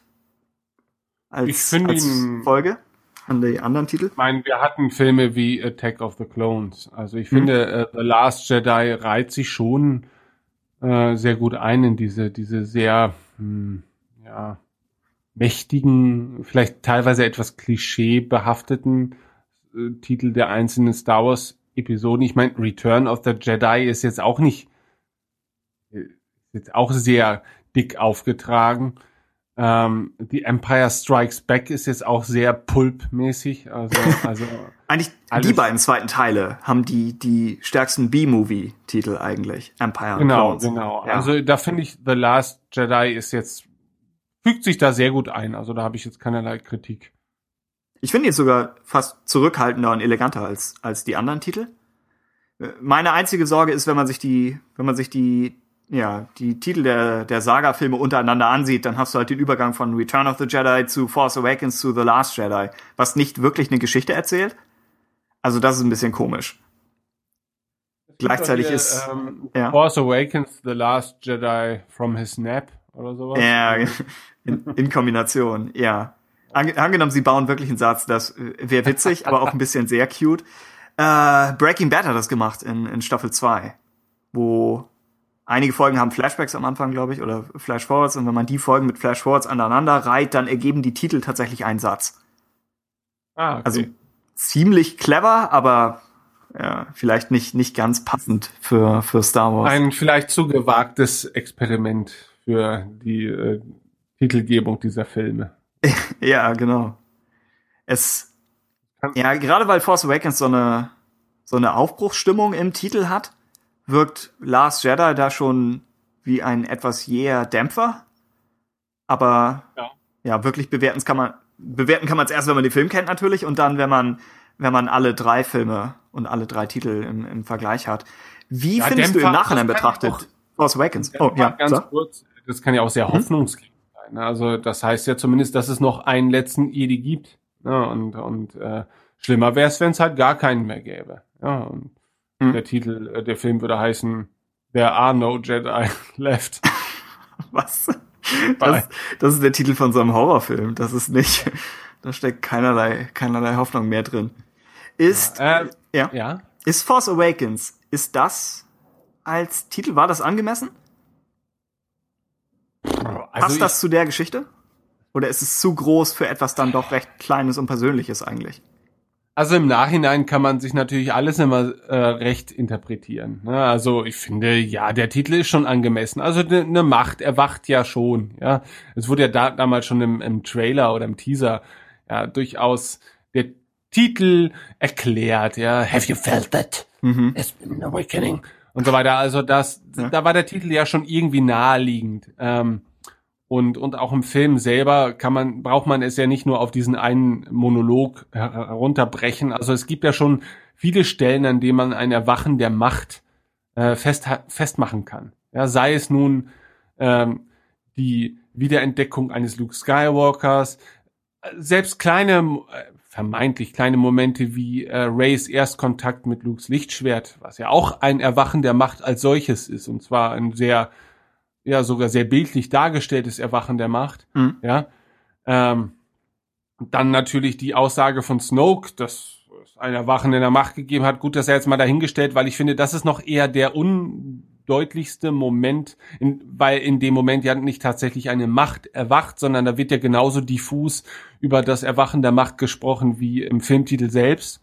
Ja, also das finde ich ist jetzt noch kein kein wirklich herausragender Moment, aber ich fand den Titel schon angemessen. Also mich stört er jetzt auch nicht besonders. Ich glaube, im ersten Moment damals fand ich so The Force Awakens etwas sperrig als Titel. Aber meine Güte, das ist ja vielleicht auch ganz okay, wenn wir irgendwann mal 30, 40, 50 Saga-Filme haben. Äh, ganz ehrlich, da kannst du nicht immer diese, diese, diese Übertitel wie The Last Jedi nehmen oder äh, äh, The Force. Ja, was wäre denn, wenn es einfach nur The Force gewesen wäre? Das wäre auch scheiße gewesen. Wow. Ja. Ja. Oder Something Awakens wäre auch nicht so gut gewesen. Oder ja. Shadow, Shadow of the Empire. Nicht Shadows, sondern Shadow war, glaube ich, einer der Titel, über die sie nachgedacht haben. Hätte Ja. dann mehr Bezug auf die First Order gehabt und auf, auf Vaders Vermächtnis. Ja, wo, genau, ich finde aber Sh- Shadows of the Empire ist ja dann auch noch ein sehr äh, bildhafter Titel. Ja, also die, die Schatten des Imperiums, ähm, da fallen mir dann ja auf Anhieb dann schon wieder 400 mögliche Szenarien irgendwie ein, weil das ist einfach nur, ja, das, das kann halt so viel bedeuten, was irgendwie auch greifbar ist. Ne? Also ja, ein Vermächtnis des Imperiums beispielsweise, das übrig ist, oder das Imperium, das einen Schatten über ein, eine Welt wirft, oder also das finde ich ist für mich dann noch konkreter als ein Erwachen der Macht. Vielleicht nicht, also eigentlich ist ja The Last Jedi, wenn wir uns dann mal der Bedeutung gewahr werden, ob es nun die oder der oder des oder dessen oder keine Ahnung, äh, letzten Brasilianische Twitter-Account sagt der, aber ja, okay, gut. Ähm, äh, sofern wir uns dem sicher sein können, ist es ja schon ein relativ eindeutiger Titel dann. Ja, dann, dann wissen wir, es geht halt eben um eine bestimmte Person oder maximal um halt möglichst wenige Personen, die wir aber auch in diesem Film dann erleben werden dürfen. Also von daher ist es auf der einen Seite ein sehr konkreter Titel, Hm. auf der anderen Seite malerisch genug, finde ich, für einen Star Wars Film. Mhm. Ähm, und ich finde, er ist jetzt auch nicht allzu, äh, also The Force Awakens passt auch dazu. Also es, also es hebt sich jetzt nicht unnatürlich davon ab. Ja, und man kann der Vollständigkeit halber noch sagen, dass laut erweitertem Material äh, sich die Macht ja tatsächlich in den Schlaf begeben haben soll, was nur im Film nicht so wirklich thematisiert wird. Also das ist Ja. fast das Komische dran, dass eigentlich das, das Ereignis des Films mehr, ja, es wird vielleicht konkret gezeigt durch, durch Ray, aber nicht, äh, nicht bezogen auf, auf Durch ein Rey, größeres aber, ähm, ja? Es ist ja auch nicht das Erwachen der guten Seite der Macht oder der hellen Seite der Macht. Es ist einfach das Erwachen der Macht auch Momente, die Kylo in diesem Film erlebt, ja, äh, sind immer wieder kleine Momente des Erwachens, würde ich mal behaupten. Und auch Ray, ähm, sei es jetzt die Szene, in der sie James Bond hier ähm, überredet, Ja. sie von den Pässen zu. Auch das ist ja auch ein sehr. Es ist ja schon fast hier, guck, guck, da erwacht die Macht gerade. Genau in diesem Moment, wo es grummelt. Da erwacht sie wieder mal. Ja? Dass sie James Bond überredet, ist ja eigentlich fast schon ein Statement. So, so hatte ich es gar nicht gesehen, Ja. aber ja, stimmt. Ja. Genau, also es sind halt viele, viele kleine Erwachen und ich gehe jetzt nicht davon aus, dass wir viele, viele kleine letzte Jedi sehen werden, aber ähm, dann zumindest schon vielleicht konkret den einen letzten Jedi und, und dann werden wir uns diese Frage auch nicht wieder stellen. Ja. Also, Interessant wird's natürlich, wenn der Film auf Deutsch heißt Die letzte Jedi. Aber ja. ja, momentan schieben dann sie, ist glaube ich, natürlich auch die Frage- vor sich her. Hm? Das ist natürlich echt schwierig, ne? Weil selbst wenn man die letzte Jedi sagt, äh, heißt es ja nicht, dass es dennoch sprachlichen Schwierigkeiten unterlegen ist, dass man sich jetzt auf ein äh, auf ein Artikel einigen musste letztendlich. Ja, vielleicht hat man dann im Ursprung trotzdem noch quasi diese Ungewissheit lassen wollen, ja, ob, ob es sich nun um einen oder um die Jedi als Gesamtes handelt. Mhm. Ne? Ähm, das ist natürlich ein Problem, dass, dass die Sprache dann mit sich bringt und da wird man vermutlich auch noch auf Star Wars, äh, auf Project Star Wars im Jahre 2034 da, darüber diskutieren, äh, ob man jetzt eigentlich den oder die Jedi meinte. Und ich kann mir auch durchaus vorstellen, dass es darauf nie eine vernünftige Antwort oder eine offizielle Antwort geben wird, weil warum auch? Ja, auch ähm, ein bisschen wie bei Episode 6, wo die, ich glaube, die Amerikaner neigen mehr dazu, Anakin als den rückkehrenden Jedi zu bezeichnen, genau. während genau. sich die deutsche Was- Übersetzung klar auf einen Orden bezieht. Ja, ja, ja. Ähm, da hast du, genau, das ist eigentlich ein sehr gutes Beispiel. Ich glaube, das hatten wir letztens auch mal bei Making Star Wars oder bei ähm, Rebel Force Radio besprochen, dass halt eben, ähm, ich glaube, so, Ja. ja, ähm, ich glaube auch im am- amerikanischen Sprachraum ist die Sichtweise, dass es wie bei Return of the Jedi um Anakin handelt, auch nicht unbedingt um die verbreiteste handelt, aber spätestens seit den Prequels ist es natürlich irgendwie auch. Ja, das stimmt. Ne? Ja. Weil dann macht es natürlich deutlich mehr Sinn irgendwie, wenn wir halt die große Geschichte des Anakin Skywalkers als Gesamtes betrachten. Und da finde ich den Titel dann tatsächlich auch noch mal wesentlich schöner, dass man äh, ihn auf die verschiedenen Arten und Weisen dann eben auch interpretieren kann, ohne dass es eine finale Aussage dazu gibt. Na, also klar, na, es ist halt die Rückkehr des einen Jedi des oder der Jedi als solches in äh, Form der Rückkehr oder in Form der Jedi-Werdung eines Wow. äh, Das hätte der Titel sein müssen. Ja. Aber natürlich Ja. ist es auch geil, das aus der Perspektive des Anakin Skywalkers zu betrachten. Und ich bin sowohl für das eine als auch für das andere. Ich finde es unglaublich clever gewählt dann in, in dem Sinne und auch natürlich, wenn diese Doppeldeutigkeit vielleicht auch erst im Nachhinein entstanden ist. Aber äh, ja, wenn man, wenn man, wenn man es halt machen kann, dann sollte es man auch machen, glaube ich. Und ich wäre auch froh, wenn sie es vielleicht nicht ganz bis ins allerletzte erklären jetzt, was Episode 8 betrifft. Mhm. Jo. Alles klar. So viel zum Titel.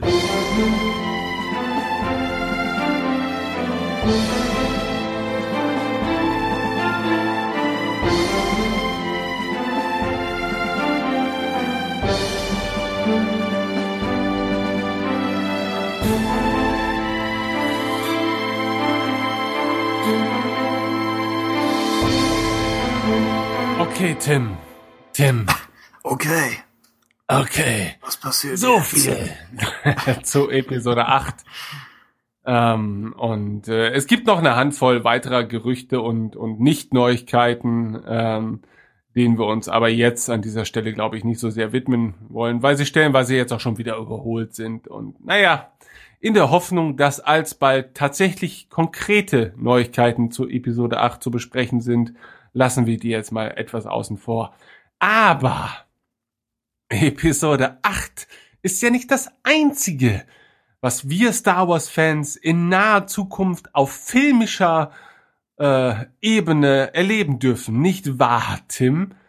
Ähm, es geht um die Spin-off-Filme. Und zwar konkret um den geplanten Boba Fett-Film. Hat sich da etwa was getan? Wird der jetzt etwa tatsächlich bald stattfinden? Muss das denn sein, Tim? Das, das sind zwei unterschiedliche Fragen. Äh, wird, das passieren? Gerüchteweise nach wie vor ja. Und da ist im Dezember nochmal wieder ein neues Gerücht einfach aufgetaucht. Aber es ist letztlich keine große Sache, weil es nicht mehr oder weniger bestätigt wurde als vorher. Ich glaube, unsere gängige Arbeitstheorie ist immer noch, dass äh, Josh Trank von Chronicle, dass er den, den Boba Fett-Film machen sollte, dass das irgendwie nicht so auf einen guten Weg gekommen ist und dass sie es dann erstmal verschoben oder mit dem Hahn-Film getauscht haben. Äh, auf einem der Roadmap-Plakate, äh, das, das Disney auf irgendeiner Expo, glaube ich, gezeigt hat, war ab Episode 9 erstmal Schluss. Aber nicht im Sinne von danach kommt nichts mehr, sondern da war das Plakat vorbei. Das heißt, äh, momentan ist noch kein weiterer Spin-off-Film, ich glaube, in jüngerer Zeit wieder angekündigt worden. Kann sein, dass sie es damals in ihrer ursprünglichen Ankündigung noch drin hatten. Aber äh, wir gehen weiter davon aus, dass es passiert, aber dass es sich um Boba Fett handelt, ist, soweit ich weiß, nur, nur ein Gerücht. Und jetzt auch nicht unbedingt, ich meine, wir haben glaube ich schon schon etliche Male drüber gesprochen, aber es angenommen, das wird ein Western, dann wäre das nochmal ein interessantes neues Genre, aber gleichzeitig denke ich, Boba Fett als Charakter ist nicht nicht wahnsinnig interessant und falls man den den Charakter aus den Prequels eigentlich wieder auf Null setzt, dann verliert er sogar nochmal was an an Persönlichkeit, selbst wenn er was an Coolness gewinnt. Also müsste er damit irgendwie spielen, keine Ahnung. Ja, äh, viel wichtiger, Han Solo der Spin-off-Film hat jetzt die Dreharbeiten begonnen. Und äh, zwar, wie wir seit neuestem wissen, wird auch äh, Woody Harrison mitspielen. In der Rolle von Hans Mentor. Er sagt, Nein. ein Stück weit ist er aber auch ein Krimineller. Es klingt erstmal nach einem Charakter, den wir erwarten würden und einem Charakter, für den Woody Harrison passt. Ich kenne ihn jetzt leider nicht aus, aus etlichen Filmen. Äh, ich glaube, zuletzt hat er, hat er für Furore gesorgt in True Detective, das ich leider nicht gesehen habe, obwohl man viel, viel Gutes hört. Äh, in Hunger Games war er dabei. Genau. Was macht? Die Tribute von Panem. Ähm und Zombieland. Da glaube ich auch noch. Tim, bist du noch da? Ja, man sollte dazu sagen, ich, ich kann auf, aufgrund von Audioschwierigkeiten kann ich nicht jeden Satz von dir verstehen. Das heißt, es, es basiert auf jahrelanger Zusammenarbeit, dass ich vorhersehe, was du sagst. Aber das war mein erster Irrtum in, in anderthalb Stunden. Ich bin okay, nicht perfekt. Habe, ist auch egal. Ich habe eigentlich nur ein, eine, ein, nicht mal eine Handvoll von Filmen äh, aufgezählt, in denen Woody Harrelson eine Rolle gespielt hat. Also von daher nur Füllsätze. Mhm. Gut möglich, ja. Und weiter? ja. ja, wie das siehst heißt, du das? Ich mit Maustruiden spreche. Was? Kannst du dir Woody Harrison in äh, der ah, Rolle, in, in einer Rolle in einem Star Wars Film beispielsweise oder sehr konkret in einem Han Solo Spin-off Film vorstellen? Fragezeichen. ja, das, das Fragezeichen war nicht mein Problem mit, dem mit dem letzten. Äh, ja, na, natürlich. Ich äh, fühlte mich zuerst erinnert an ähm, den Charakter, den ich glaube Michael Rooker gespielt hat in Guardians of the Galaxy. Und vielleicht liegt es daran, dass die beiden sich auch optisch ein bisschen ähnlich sehen. Aber da spielt er ja, meine ich, auch den Ex-Mentor von Chris Pratt. Und mhm. das hier könnte eine ähnliche Rolle sein. So halb väterlich, halb antagonistisch. Weniger blau. Verbrecherisch. Weniger blau, genau. Äh, ich glaube, Harrison sagte auch, dass er, soweit er damals wusste, dass ihm keine Kostüme bevorstehen, aber das, das dachten schon viele. David Prowse wusste auch nicht, dass ihm eine andere Stimme bevorsteht. Also da, da kann noch einiges an Überraschungen kommen. Aber ich denke nicht, dass man ihn, ich denke nicht, dass er als, als Schauspieler schon obwohl er etliche Sachen gemacht hat, dass er schon so bekannt und etabliert ist, dass man ihn verändern müsste. Das könnte bei Forrest Whitaker vielleicht etwas geholfen haben. Ich meine, er hat schon eine markante Art, aber ich würde ihn jetzt auch einfach in einer normalen Schmuggleruniform, vielleicht in Landos äh, Episode äh, 5 Klamotten, um, um auch diesen Kreis zu schließen. Ich, ich würde ihn auch in sowas abkaufen. Also ich denke, er, er passt nach Star Wars. Und hat, hat ja, man hätte dann wahrscheinlich den Endcredit am Ende. Ja? Hat man ihm nicht auch in irgendeinem Interview sozusagen untergeschoben, dass er äh, eine sehr konkrete Figur spielen würde? Hier, wie heißt denn noch mal Han Solos Mentor in der Han Solo Trilogie? Äh, Garrus, Garrus Shrike? Irgendwas? Genau, genau, genau, Garrus Shrike. Ähm, aber ich glaube, also im Nachhinein muss man sagen, ich glaube, Woody Harrison ist sich nicht bewusst, wer Garrus Shrike ist und dann war, glaube ich, äh, beim Zeitpunkt dieses Interviews auch nicht ganz bei Sinn und äh, keine Ahnung, hat Okay. wahrscheinlich auch einfach nur abgetan, hat gesagt, ja, ja, was auch immer, kann schon sein, dass ich so bin wie Gareth Strike. Wird dann ja wohl eine Art Sind wir nicht alle sein. Chaos Strike? Ja, ich, Ja, ich genau. müsste es nochmal hören, ich weiß nicht. Aber der, der wäre aus den klassischen Han Solo-Roman, oder? Ja. Ja. Wie, wie ist denn der ursprüngliche Lebenswandel gewesen? War Han Solo nicht auch mal auf der Imperialen Akademie und ist da irgendwie abgehauen? Ja, ja, das war immer mein Verständnis, aber ich habe die alten Bücher nicht gelesen und kenne auch nicht viele. Es gab ja diverse Schmugglergeschichten auch mit, mit Han und Chewie und da, da bietet sich ja einiges an. Aber da weiß ich nicht viel. Im neuen Kanon war er halt mal so mehr oder weniger verheiratet, aber auch nicht so richtig. Ja. Also das könnte noch irgendwie eingebaut werden.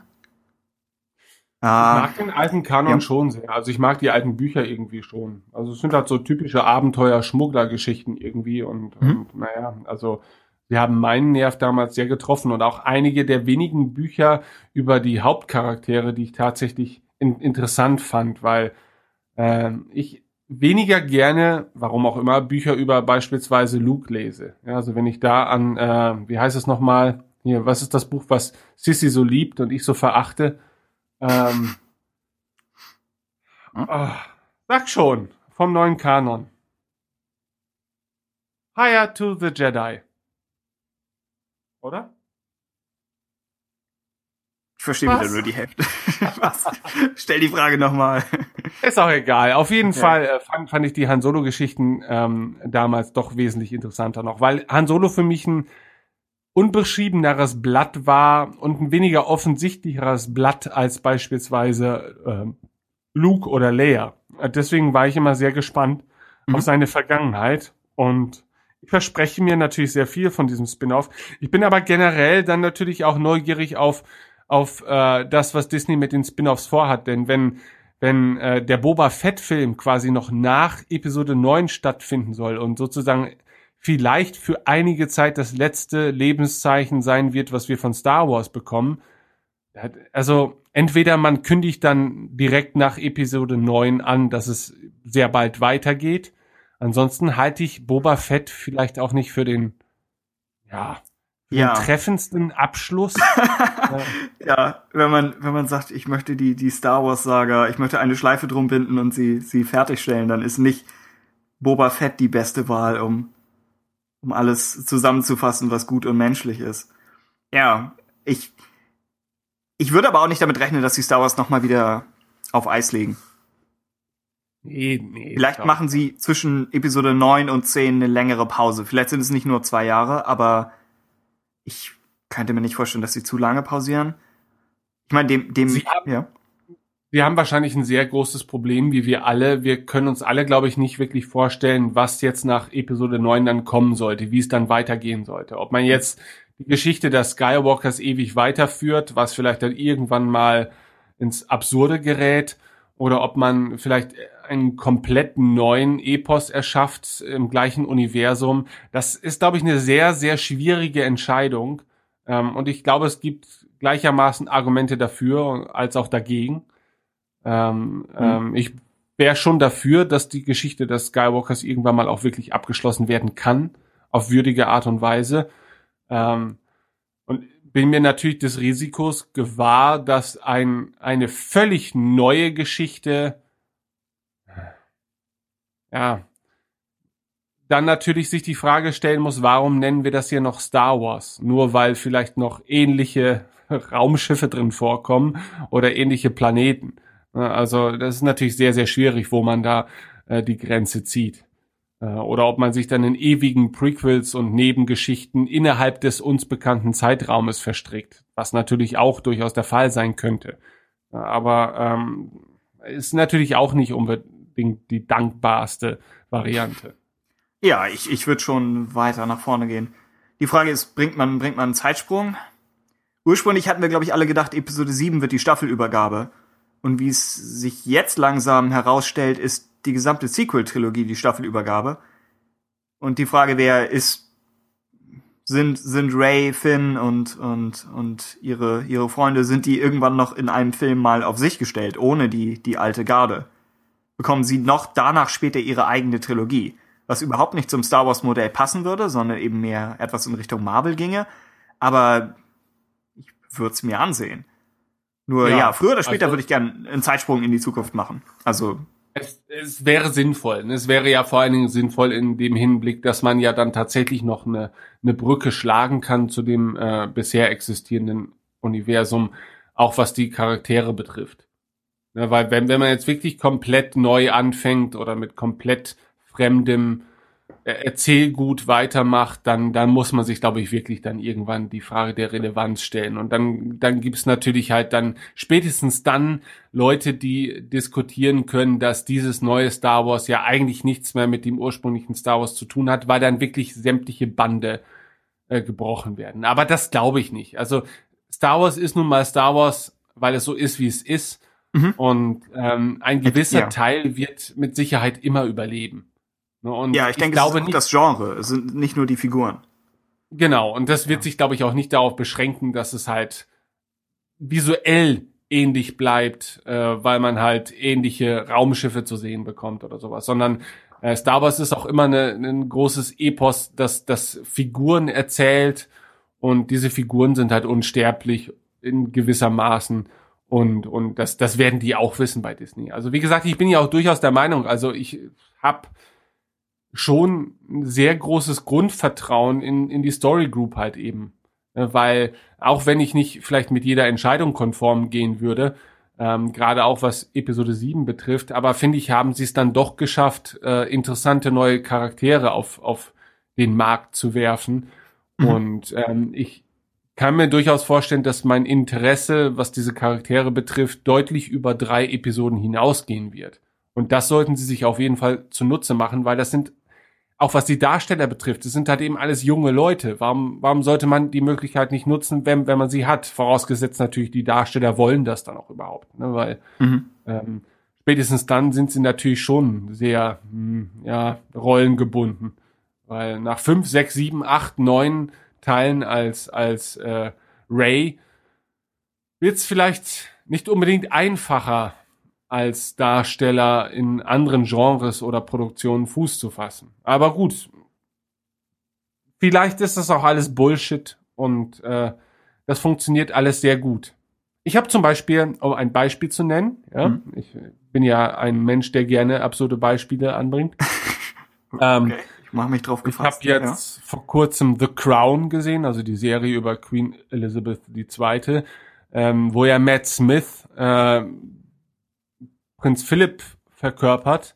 Und Matt Smith war für mich so untrennbar mit der elften Reinkarnation des Doktors aus Doctor Who verbunden wie kaum ein anderer Schauspieler mit einer Figur. Ähm, und dennoch war ich halt der Meinung, das hat er halt hervorragend gemacht. Also ich glaube, ähm, wenn es das richtige Medium ist und wenn es das richtige Geschichte ist, ist es, glaube ich, total irrelevant, äh, ob der Darsteller äh, halt bislang für etwas völlig anderes und zwar ausschließlich für etwas völlig anderes bekannt war. Ähm, wenn der Darsteller gut ist, wenn die Geschichte gut ist, tut es dem keinen Abbruch. Ähm, also würde ich das jetzt auch nicht unbedingt als Hindernis sehen für die Zukunft von, äh, für die Zukunft der Charaktere aus Episode 7, 8 und 9. Mhm. Und jetzt, allermindestens Oscar Isaac ist ja in allen möglichen Filmen unterwegs.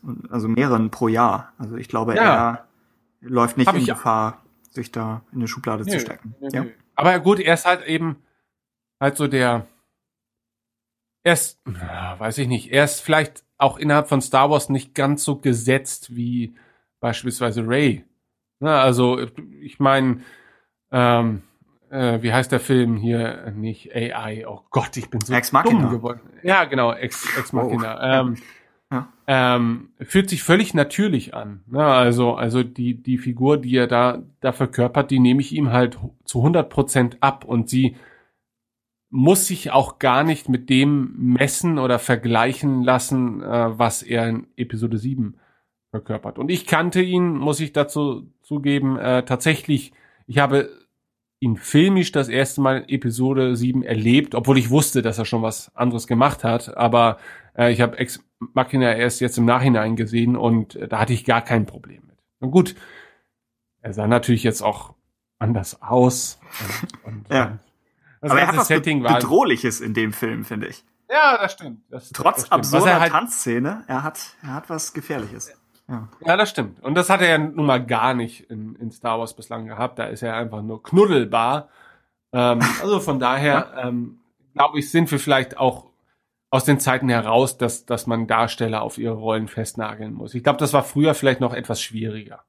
Ich äh, sollte noch stellvertretend für Sissy einbringen, dass äh, Adam Driver ja auch in, in allen möglichen Rollen unterwegs ist. Ich glaube zuletzt für Scorsese, also schon, ja, ja, Unter anderem ja auch Er mit Oscar. Isaac zusammen und auch das funktioniert. stimmt, ja.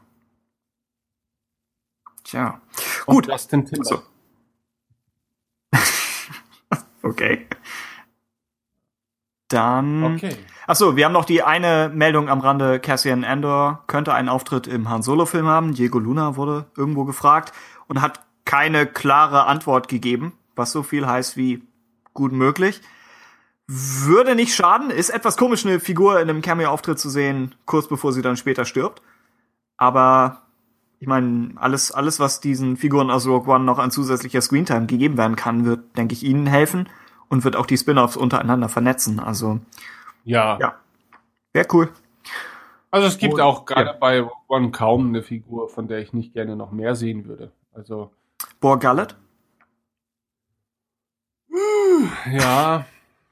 Oh, Gullet. Vorsicht, wenn du heiser sprichst, dann ruft ihn das auf den Plan. Das lockt ihn an. Aber ähm, ich, warum sollten sie das nicht machen? Ich meine, sie nutzen ja auch auf anderen Wegen, beispielsweise in Rebels jetzt die Möglichkeit, ähm, Figuren aus Rogue One mehr Tiefe zu verleihen. Hm? Ähm, und von daher wird sie nicht. Warum? Weil es nicht tun sollte. Depth. Character Development. Theoretisch könnte Bor Gullet alle möglichen Hauptfiguren getroffen haben und sie haben es halt vergessen durch die psychische Begegnung mit ihm. Also da, da ist einiges an, an Potenzial drin. Ich habe die Saw Gerrera-Folgen von Rebels immer noch nicht gesehen. Ich, ich arbeite mich nur langsam durch die dritte Staffel. Bist du da Ich mehr auf, auf Zack? Ach so. Nee, nee, also, nee, nee, wir, nee. wir Also sprechen wir beide haben- nur im, im besten Glauben. Ja? tatsächlich ja äh, vor kurzem erst die zweite Staffel beendet überhaupt. Also äh, Okay. und die dritte Staffel, das ist für uns jetzt noch Luxus. Okay. Äh, aber ich bin, äh, um das jetzt mal kurz noch wieder einzubringen, ich bin auch mit Rebels durchaus zufrieden. Also ich finde, es ist eine tolle Serie und natürlich hat die Serie auch ihre ihre belangloseren Folgen, aber ich schaue sie halt unglaublich gerne und wir hatten ja schon Diskussionen, glaube ich, in den vorangegangenen Podcasts. Manchmal driftet, driftet, driftet äh, Rebels in so komische Regionen ab, wo man sich so denkt, okay, ist das jetzt nicht schon zu weit von Star Wars entfernt, äh, wenn es hier um den, äh, wie heißt das Baumwesen da nochmal, ähm, um Im Bendu? den Bendu geht, genau. Ach Wo so, man sich ja. so denkt, okay, das hätte es wahrscheinlich in Filmform niemals gegeben und das ist schon vielleicht eine Spur zu weit, aber irgendwie, genau. Aber irgendwie muss ich sagen, auch im Nachhinein, ja, aber man hat halt die Möglichkeiten und es stört mich jetzt auch nicht gewaltig. Also, ähm, da kriegt halt Star Wars noch eine Pr- Prise mehr Fantasy und Magie, als es vielleicht in den Filmen der Fall ist. Aber ähm, so Hm. wirklich, äh, da gibt's ja auch noch diverse Verschwörungstheorien, was die, ähm, was die Wills angeht. Ne? Hast du das schon mitbekommen? Die Wills ja, aber Verschwörungstheorien nicht. Ich glaube. Also, Sag. was sind denn die Wills für dich in deinen Augen? Wie In, inzwischen ja die, sich? Die Wächter des Tempels of Jeddah, oder? Und früher waren waren's ja waren's ja eher ja, da Ja, ging es darum den Schamanen von den Wills, von dem Qui-Gon erfahren hat, wie man unsterbliches Leben erlangt. Ja, aber jetzt muss Dinge. ich mich erstmal zurücklehnen und ähm, Oh. Luft holen. Okay. Ähm, dir sind doch bestimmt auch diese vogelartigen Wesen aufgefallen, äh, auch schon in Staffel 2 von Rebels, die auf verschiedenen Planeten auftauchen, seltsamer. Die Konvorien. Ich, ich weiß noch, dass ich den Namen geil fand. Genau. Ja. Und ähm, es gibt Gerüchte, dass diese in Zusammenhang, also auf jeden Fall in Zusammenhang mit der ähm, Macht stehen, Mhm. aber dass es sich bei diesen Konvorien äh, vielleicht auch um die Wills handelt. Ja. Die Aber- sozusagen. Ja. Okay. Okay. Nee, sag, sag, was du sagen willst. Also sie sind vielleicht auch eher so, so eine Art, wie nennt man das? Schriftmeister oder, oder, oder Schrift, äh, Das ist, was, was wir fest kanonisch über sie wissen, dass sie Tagebuch führen, ja. Sie, sie haben das geschriebene Wort. Aber ansonsten, Genau. Wer jetzt? Die Wills. ja. Genau, genau. Und Aber das ist Der halt Episode eben, 7 Roman zitiert ja auch wieder aus, aus den Journal. Ja, okay, genau. Aber dass es sich eben bei diesen Vögeln so, äh, sozusagen um jene handelt, die halt eben zugegen sind bei solchen Momenten und halt eben deshalb diese Erzählung niederlegen können, sozusagen. Sie sind Mhm. eine Ver Verkörperung der Macht und gleichzeitig auch im dokumentarischen äh, Sinne sozusagen. Und, und da gibt es diverse Diskussionen jetzt schon irgendwie drüber, dass das äh, kommt mal wieder auf und flaut mal wieder ab und auch Rebels äh, widmet sich ja dem ja nicht wirklich aktiv bislang, aber ähm, sollten sie das durchziehen bis zum Ende, fände ich es natürlich, also ich fände es geil, weil erstens würde es dann auch ähm, einer Serie wie Rebels, die ja für zumindest einen Teil, glaube ich, des Fandoms auch so ein bisschen unter ferner liefen, behandelt werden. Zum Beispiel ja? für uns, die wir immer noch keine Folge drüber gebracht haben. Aber ja. Ja, das stimmt, das stimmt. Aber für mich persönlich muss ich sagen, ich mag sie halt trotzdem sehr, sehr gerne. Ne? Und, und ähm, das würde natürlich diesem Medium äh, oder dieser Art und Weise der Star Wars-Erzählung natürlich deutlich mehr Gewichtung noch geben. Und ich fänd's halt schon sehr spannend, wenn sie das so umsetzen würden. Und auch so die, die Verkörperung der Macht als solches, äh, dass zum Beispiel die Musik im Prinzip die Stimme der Macht ist. Also der Soundtrack ist sozusagen die Macht, die die Geschichte dieses Universums erzählt und so. Das ist so eine schöne, Wow. wunderbare romantische Sichtweise auf die Dinge, wie ich finde. Ähm, und das verleiht dem ganzen Star Wars Universum, finde ich, noch so eine weitere Ebene, ohne zu stören, auch, finde ich, weil es ja eher passiv ist und, und man kann es auch ganz leicht ignorieren, aber ähm, es verleiht dem Ganzen dann doch irgendwie eine Ebene, die ich, wenn man sie akzeptieren kann und mag, gar nicht wieder loswerden möchte. Es hat was äh, auf das auf die Gefahren, das alles die, die, das ganze Niveau zum Einsturz zu bringen, aber es hat hat was von äh, den Eulen oder der Eule aus Zelda, die sich doch auch dann als Teil eines höheren Ordens entpuppt. Rauro oder so? Ist ja praktisch- Genau, ihre mächtigste Waffe ist der A-Knopf. Ja. Also da, das, die taucht ja eigentlich auch auf und guckt so ein bisschen gefährlich, was die, Rolle der, ich meine, sie heißen Convorian in, in Rebels und ist. dreht den Kopf und Ja, ja. das, das tut sie. Wie, wie nichts anderes. Äh, ja, aber wäre auch nochmal ein interessantes Fantasy-Element und würde anknüpfen ja auch dann an Mortis und an das Yoda-Finale von Clone Wars. Also das fortzusetzen wäre schön und da ist Dave Filoni ja eigentlich auch der Richtige für. ja. Also me meine Sorge glaube- bei diesen ganzen Machtdingen ist immer noch, dass die Story Group vielleicht kein vernünftiges Konzept von der Macht hat. Und ich denke, Filoni hat noch von Lukas Infos mit auf den Weg bekommen. Selbst wenn es nur Ja. eine Zeichnung von dieser Eule war. Das glaube ich auch, aber wenn sie es durchziehen, dann glaube ich, äh, finde ich es Rebels das geeignetere Medium dazu als, als die Saga-Filme als solches, weil da kommt es dann vielleicht doch ein bisschen zu absurd drüber. Doch, ich finde, weil Rebels kann sich die Zeit nehmen, um vielleicht in ein, zwei Folgen solche Sachverhalte zu erklären, aber, der, aber ein Saga-Film kann das halt eben nicht. Und Das der stimmt. Saga-Film Ja. legt auch Schwerpunkte auf andere äh, Dinge. Ne? Und klar, die Macht ist da auch, wird da auch als mystisches, ähm, äh, allgegenwärtiges Konstrukt dargestellt. Ähm, aber so in die Tiefe geht man da halt eben nicht. Und, und, und ähm, da Rebels schon den ein oder anderen sehr äh, absurden, fantastischen Weg gegangen ist, äh, fantastisch im Sinne von fantasievoll, also fantastisch. Ja. Du weißt schon, was ich meine. Ja, äh, fantastisch in jedem Sinne. Ja, es, es ist, Ja. na, vielleicht nicht immer im Qualitativen, aber Ja, es genau, genau. ist, aber die, die Vergangenheit gibt dir recht. Rebels, Rebels hat viel mehr in diese Richtung gemacht als, als jetzt eben TFA. Aber wenn Ray und Luke in Episode 8 längere Zeit auf, auf äh, dem Arc 2 Planeten verbringen, dann würde ich erwarten, dass sie auch mehr über die Macht erzählen müssen. Da wir Ja. auch wissen, dass Luke sich auf die Suche nach der Quelle gemacht hat und allem. Oder Aber es kann natürlich auch bedeuten, dass sie dennoch, dass sie zwar sehr viel darüber sprechen, aber dennoch sehr ungewiss und diffus bleiben. Ja, Ja, ja. weil äh, selbst Luke sein Wissen vielleicht aus aus Niederschriften oder Erzählungen oder Gefühlen ähm, sieht, aber vielleicht keine konkrete äh, Begegnung mit der Macht hatte. Äh, Die hat er natürlich schon, aber du weißt schon, wie ich, wie ich das meine. Ja, Also er und muss es- sich nicht ja. wissenschaftlich sozusagen oder erzählerisch da- damit auseinandersetzen, sondern für ihn ist es mehr so eine Gefühlssache. Ja, hier, ich fühle die Macht, fühlst du sie nicht auch? Alles klar, sie ist da, ja, fertig. So. Ja. Äh, und ähm, während du ja, dann ist die Macht nicht Bestandteil der aktiven Erzählung, sondern es wird über sie erzählt, aber Rebels wählt dann den Weg, dass die Macht schon tatsächlich sich manifestiert innerhalb dieser Erzählung Ja. Was, auf was eine ja neue ist, Art und Weise. was ja, wow, was ja auch das ist, was, was im Yoda-Arc in Clone Wars passiert. Und stimmt, absolut. Rebels ist viel mehr in die Richtung gegangen bisher. Ich fand nur, dass sie dann von dem Namen Rebels sich ähnlich weit entfernen, wie Clone Wars sich immer wieder von den Klonkriegen entfernt hat. Also Ja, mir, mir wäre es fast lieber, wenn sie dann einfach eine Jedi-Serie aufziehen und sagen, die Serie befasst sich eingängig hier mit den Themen Nein. der Macht.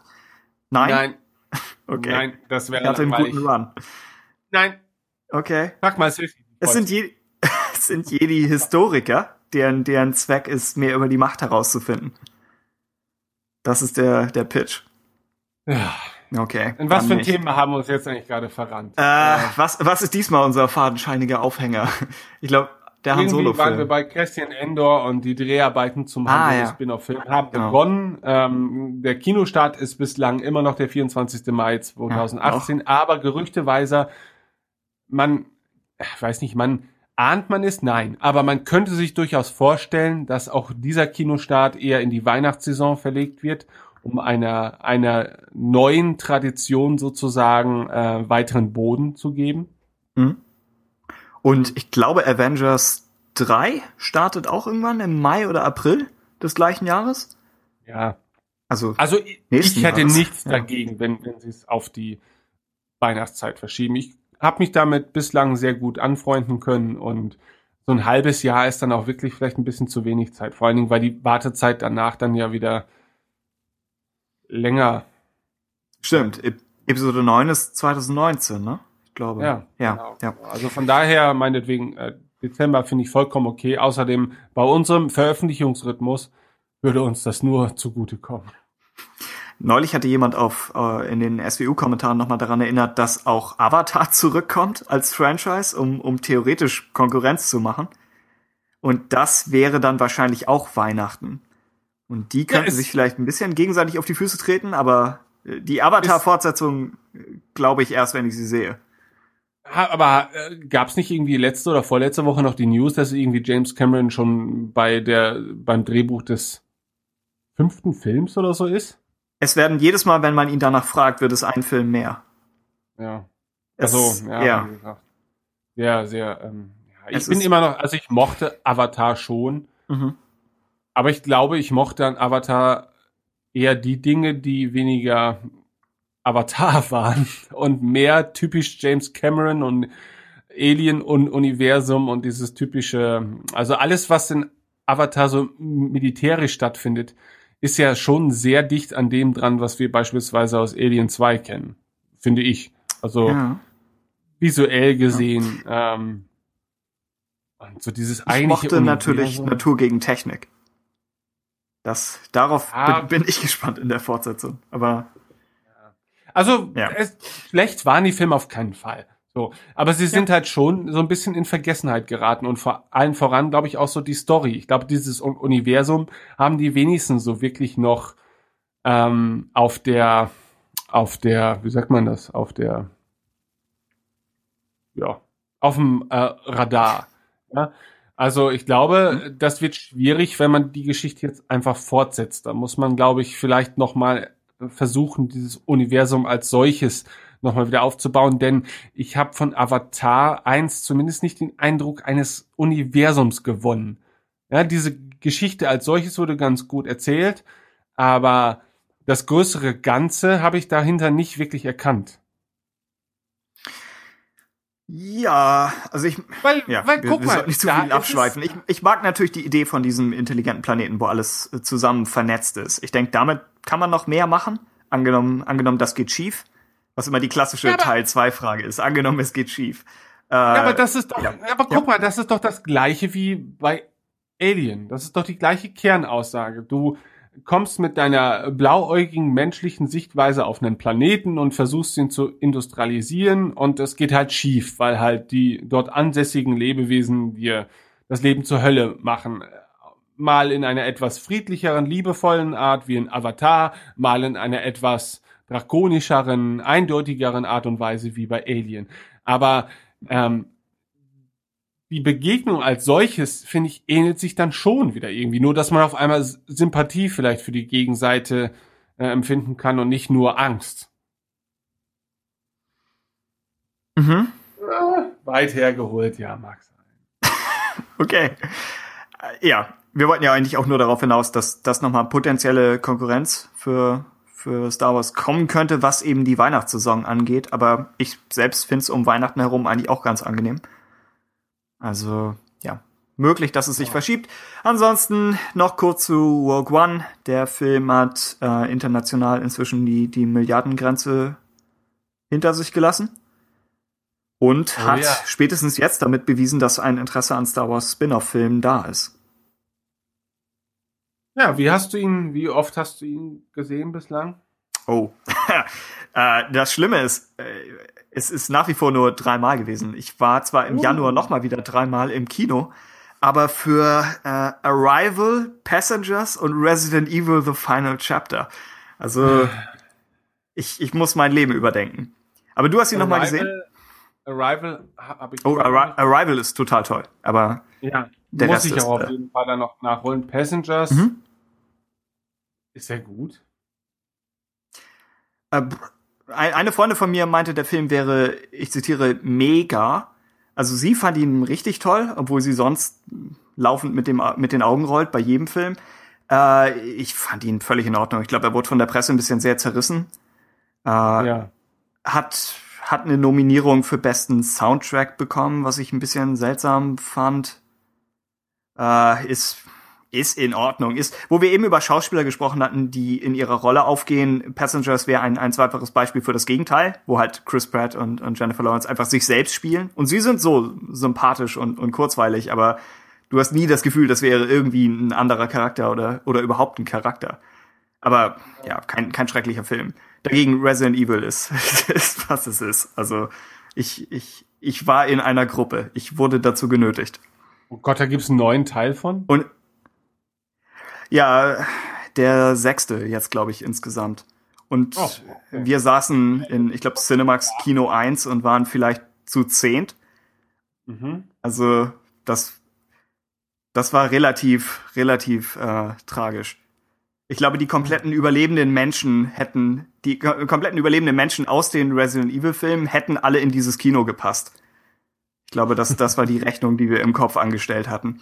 Also Mit mir gehst du nie ins Kino, nur einmal im Jahr. ich, Zweimal. ich wäre mit, mit dir auf ein Best of John Williams Konzert gegangen. Aber du hast ja Mhm. gesagt, äh, John Williams, da tapeziere ich lieber eine Wand. Und dann ist, Nee. dann ist das bergab gegangen. wobei, wobei ich durchaus da war und äh, fühlte mich angenehm unterhalten. Es war vielleicht ein Drittel Star Wars oder so. Also es, Oh, weiß ich nicht. Ich glaube, so die. Tour läuft sogar noch. Best of John Williams. Was meinst du? Doch so wenig nur. Äh, nur ein Drittel. Ja, geschätzt. Vielleicht, vielleicht ein bisschen mehr, aber äh, mehr so am Anfang, am Ende und eben kurz, kurz zwischendurch, um die Erinnerung an Star Wars wachzuhalten und ansonsten eben E.T. und Hook und äh, Memoirs of a Geisha. Das fand ich eigentlich ganz interessant, dass sie den von den neueren Filmen nochmal rausgeholt haben. Und, Und- und- äh, Race-Thema war zu hören. Mit am Ende. Und wurde Was- das dann von, von Filmsequenzen untermalt, so dass man sich so ein bisschen orientieren konnte, oder? Äh, ja, äh, wahlweise von Filmsequenzen oder von so vereinfachten Animationen. Beides, Ah, okay. beides immer im Wechsel. Es war nicht ganz zu vergleichen mit äh, sowas wie Star Wars in Concert, wo das, das Filmprogramm noch etwas ausgefeilter ist.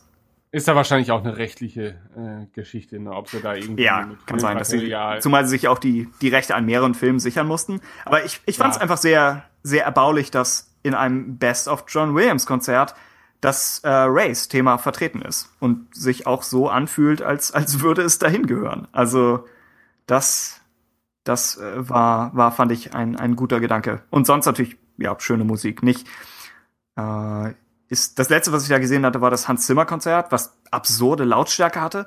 Und da war das Williams Konzert ne, leider natürlich ohne, ohne Williams selbst. Er ist ja auch, äh, ich glaube, 85 jetzt geworden und beschäftigt mit Episode 8. Aber der, ähm, der Dirigent, der das stattdessen, gemacht hat, war sehr sympathisch und, und quirlig drauf und hat äh, beim Imperialen Marsch mitgestampft. Und äh, es war eine etwas persönlichere Sache. Also halt nicht ganz so gut besucht leider, aber war dadurch eben etwas, ja, passend zu John Williams war es eher emotional als ein beinahe Rockkonzert wie, wie die Hans Zimmer Tournee.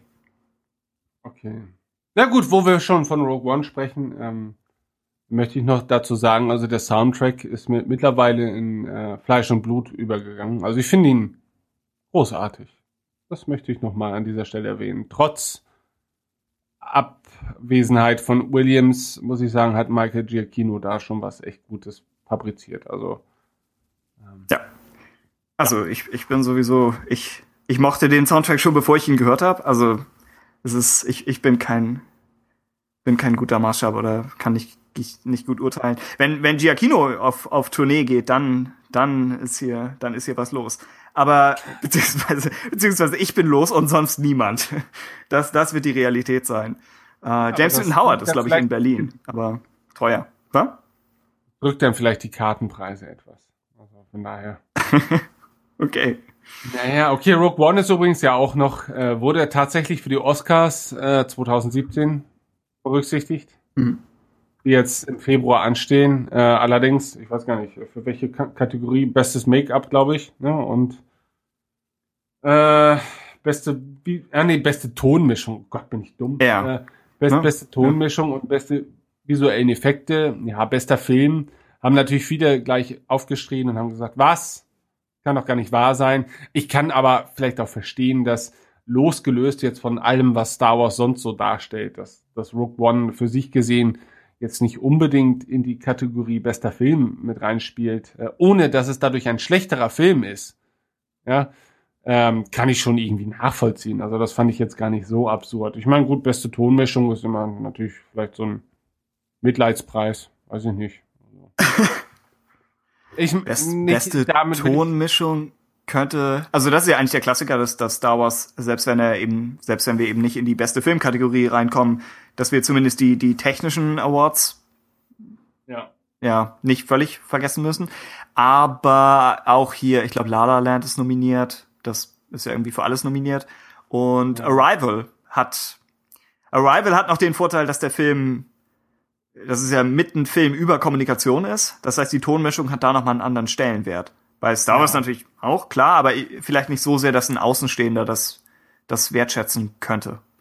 Nee, und vor allem Star Wars muss sich ja schon dann dahingehend technisch so oft an sich selbst messen, ähm, dass ja. es vielleicht dann auch ein bisschen schwierig ist, das Ganze dann losgelöst von allem anderen zu beurteilen. Und deswegen, selbst wenn jetzt weder der Oscar für die beste Tonmischung noch für die besten visuellen Effekte und ich finde sie wirklich herausragend äh, dabei rausspringt, ist das jetzt auch kein Skandal, finde ich. Also ganz davon abgesehen, dass die Oscars, man darf sie jetzt auch nicht überbewerten, ja, und da passiert natürlich auch ganz viel hinter den Kulissen, glaube ich, ohne da jetzt irgendwelche Verschwörungen ähm, herbei zu zitieren. Aber das, das ist auch, was Star Wars angeht, doch auch so irrelevant wie kaum etwas anderes, oder? Ich meine, man kann natürlich ja, dann sagen, sagt, ja, Funktion der Oscars ist auch äh, weniger bekannte Filme zu betonen. Dann ja, hat Star Wars das nicht nötig. Ja. Genau. Ja, also Star Wars könnte wahrscheinlich auch, die könnten sich wesentlich schlechteres Filmmaterial erlauben, als wir jetzt in den äh, vergangenen Jahren erlebt haben. Aber sie haben es sich halt eben nicht erlaubt, finde ich, aus der Perspektive eines Fans. Und das ist dann eben mhm. doch das, was zählt. Ne? Und ähm, da kann das noch so das anspruchsvolle Gesellschaftsdrama im Star Wars Universum sein, äh, was vielleicht Oscar-relevant ganz gut wegkommen würde. Aber wenn es dann halt eben nicht ins Fandom passt oder dem, was man unters, unter dem Star Wars Universum versteht, sondern nur als Film selbst vielleicht sehr gut funktioniert, ähm, ist es ja vielleicht auch nicht das, was wir letztendlich uns von, von Star Wars Filmen erhoffen. Also von daher finde ich Rogue One immer noch für mich nach wie vor hat das, was es machen wollte, finde ich sehr gut gemacht und nicht frei von Kritik oder sowas, aber ähm, ich habe mich einfach unglaublich gut unterhalten gefühlt von diesem Film und ich habe ihn mir immer wieder angeguckt und ich habe ihn insgesamt sechsmal gesehen Oh und Gott, auch beim was? sechsten Mal. Ja, aber Das ist auch mehr als TFA, oder? Nee, TFA habe hab ich siebenmal gesehen. Ja. Im Kino, oh Gott. Okay, Im ich, Kino ich muss gesehen. Ja, das hängt halt dann, also es war auch nicht immer freiwillig, das war dann, hat sich halt eben so ergeben, weil man das mit Freunden sehen wollte und die einen hatten halt Nannenzeit und die anderen hatten halt Meine Nannenzeit Freunde und- wollten Resident Evil sehen. Oh. Ja, siehst du, Ja. das kommt dann noch dazu und und von daher, ähm, aber auch beim sechsten Mal habe ich es absolut nicht bereut und natürlich, es gibt dann halt so die Szenen, die sich im Film halt so ein bisschen ziehen, da da kämpft man sich halt so ein bisschen durch, aber auch das ging eigentlich relativ schnell an mir vorbei. Also äh, Rogue One ist halt so ein Film, da kann man sich eigentlich die ganze Zeit über auf irgendetwas freuen und nicht nur auf die letzten 30 Minuten, sondern ich finde, da gibt es halt doch durchaus die äh, diverse andere Momente, auf die man so ein bisschen hinausfiebert, auch wenn man weiß, was kommt. Und das ist ein sehr gutes Zeichen, finde ich. Und das ist auch ein sehr gutes Zeichen für einen Star Wars-Film, finde ich. Ähm, und das ging mir tatsächlich bei The Force Awakens, auch wenn ich diesen Film sehr schätze, ein bisschen anders, weil ähm, bei The Force Awakens habe ich mich nicht allzu sehr auf den Fortschritt dieses Films gefreut, weil mir da, da, das liegt äh, aber am Film dann wahrscheinlich auch, da hat mir im Prinzip die erste Stunde des Films noch wesentlich besser gefallen als, als der Rest. Ne, und dann ist der Rest halt dann mehr so die, die Arbeit gewesen und, und äh, nicht wie bei Rogue One die Belohnung für das Durchhalten. Sie, ja, sie sind, sie sind umgedreht, was das angeht. Wobei die, die letzte Szene mit, mit Ray und Luke ist, es, es hilft dem Film, denke ich, schon darauf hinzubauen und ich finde auch das Duell am Ende eigentlich schön. Also es ist, Ja. Natürlich, das, das, das Duell ist schön, das ist, das ist alles schön. Aber es wird halt natürlich umrahmt von der Schlacht um, um beispielsweise Starkiller Base und, und die ist halt Mhm. so, also ich störe mich nicht so sehr dran wie, wie viele andere, aber es ist halt auch für mich so egal dann. Ich denke mir dann so, okay, ja, das kann jetzt dann noch dann vor, vorübergehen. und jetzt, jetzt, wo man sie mit Rogue One vergleichen kann, wo sie, denke Ja. ich, ja, aus der Schlacht wirklich gelernt haben, ja. Und um Ja, das die ist Effekte zurückzukehren, oder dahin zurückzukehren, die Effekte haben sich wirklich nochmal gesteigert, finde ich, in den, in den Weltallsequenzen. Ja, na, na, klar. Also da brauchen wir uns nichts vormachen. Also ähm, was so die Effekte angeht und natürlich als Star Wars Fan ist man natürlich auch immer so ein bisschen scharf auf auf coole Gefechte und Weltraumschlachten, Pipapo und so. Ähm, da macht Rogue One vielen Star Wars Filmen etwas vor. Na, also gut, der klassischen Trilogie ähm, technisch natürlich ohnehin, weil weil weil man natürlich nicht mit den ganzen Unzulänglichkeiten der damaligen Zeit hantieren muss aber auch äh, in den Prequels haben wir eigentlich eine derart einen derartigen Bombast erleben dürfen, was Weltraumschlachten angeht und auch intelligent finde ich dargestellte Weltraumschlachten. Also nicht eine Schlacht um der Schlacht willen, damit man, damit die Fans endlich aufhören, sich zu beschweren, ja, damit endlich mehr Wars in Star Wars ist, weil das finde ich ist absoluter Bullshit, weil es ging ja noch nie zu äh, im Hauptaugenmerk um die Wars bei Star Wars. Deswegen finde ich immer dieses Argument schwachsinnig, wenn Leute sagen, ja, es sind viel zu wenig Wars in Star Wars und endlich ist es soweit. Ja, sorry, aber was, was habt ihr dann denn bitte vorher geguckt?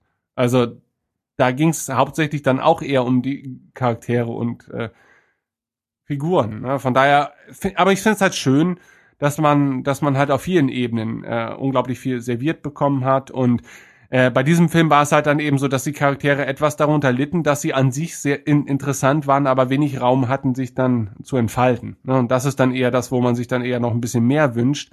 Aber ich sehe das dann auch eher positiv. Ich finde es halt gut, dass sie es in dieser kurzen Zeit geschafft haben, mich so neugierig auf diese ganzen Figuren zu machen. Ähm, und klar finde ich es dann irgendwie schade, dass, dass man im Film dann diesen Charakteren nicht mehr Raum gelassen hat. Aber ganz ehrlich, war denn da im Film auch noch mehr Platz für die Figuren? Ich glaube nicht, oder? Dann wäre es halt, dann wäre es halt tatsächlich, glaube ich, ein bisschen dröge geworden und hätte dem Tempo des Films überhaupt nicht mehr entsprechen können. Ja, mehr, mehr Zeit nicht. Man hätte schauen können, ob man noch Sachen zusammenlegt, ob man, wann immer man in der Szene Plot und Charakterisierung kombinieren kann, dann spart man natürlich Zeit. Aber äh, nebenbei, die, die Comic-Adaption soll Deleted Scenes dabei haben. Offenbar im Gegensatz oder auch in Ergänzung zur Romanadaption, was mich ein bisschen irritiert, aber wir, wir werden im Buchclub drüber sprechen. Und bei der Gelegenheit, wir, wir machen noch eine, wir sollten das ankündigen, äh, wir machen noch eine, äh, offensichtlich eine Buchclub-Folge zu einem an Begleitmaterial, also dem Artbook, dem dann Visual Guide, wie heißt das? Visual Dictionary, Visual Guide zu Rogue One, außerdem zu Catalyst, das ist der Prequel-Roman, den du ja auch gelesen hast und glaube ich mochtest. Ja, ich finde ihn grandios. Oh, Mensch, ja. Äh, und äh, zur, zur Romanadaption von Rogue One, auf den Comic zu warten, würde, glaube ich, zu lange dauern. Äh, außerdem planen wir ein Community Special, wo wir zum einen sämtliche Kommentare von euch einmal noch äh, on air präsentieren möchten, von denen ihr auch schon viele geschickt habt und äh, die, die wir auch weiterhin sammeln. Äh, falls ihr da noch verschicken möchtet, hättet ihr noch Zeit bis wir vermuten Donnerstag, wenn wir ja. uns gerne mit euch äh, online treffen würden. das, das klingt, das, klingt gefährlich, ja. Aber ja. Äh, behaltet einfach am besten die Website im Auge. Ja. Und Ben wird den Rest erledigen. Die, die Community Specials sind dein Metier. Ich weiß nicht, welche, welche dunkle Hexerei das Ganze möglich machen wird am Ende. Vielleicht die gleiche, Ganz die schon diese Folge hier erschwert. Vermutlich. Ganz kurz, wir hatten ja den Community Podcast ursprünglich schon für Dezember geplant, ebenso den zweiten Teil äh, unserer Rogue One Besprechung. Aber nennen wir es beim Namen, Carrie Fisher hat uns schon ein bisschen Strich durch die Rechnung gemacht. Und irgendwie hatten wir dann auch alle nicht, wir waren alle nicht so in der Stimmung, dann da auch noch so, wir, thematisch hätten wir das Thema eigentlich ignorieren müssen, also Carrie Fishers Ableben, ähm, um das Ganze etwas runder zu machen. Äh, aber es war natürlich sehr schwer zu ignorieren. Und von daher finde ich, ist der Zeitpunkt jetzt gar nicht mal so schlecht, weil spätestens jetzt hat auch jeder, der es sehen wollte, Rogue One sehen können und hat auch so ein bisschen das Ganze verdauen können und hat vielleicht auch eine etwas gefestigtere Meinung zum Film. Und bei uns ist sie ja, wenn ich das so abschätze, immer noch ähnlich zu dem, was wir damals im Dezember sagten. Nicht wahr, Tim? Richtig, wobei ich ihn auch seitdem nicht nochmal wieder als Film selbst gesehen ja. habe. Wie gesagt, ich lese mich durch die Begleitliteratur und das macht den Film ja dann auch eher stärker, aber wie gesagt, den Film habe ich nicht nochmal gesehen. Ja, okay. Und da sind wir natürlich auch gerade auf die Meinung äh, von euch gespannt, aber natürlich auch auf die Meinung derer, äh, mit denen wir bereits zu The Force Awakens einen Podcast aufgenommen haben, also Dennis und, und, und Christoph beispielsweise und Max werden dabei sein, hoffen wir mal. Ne?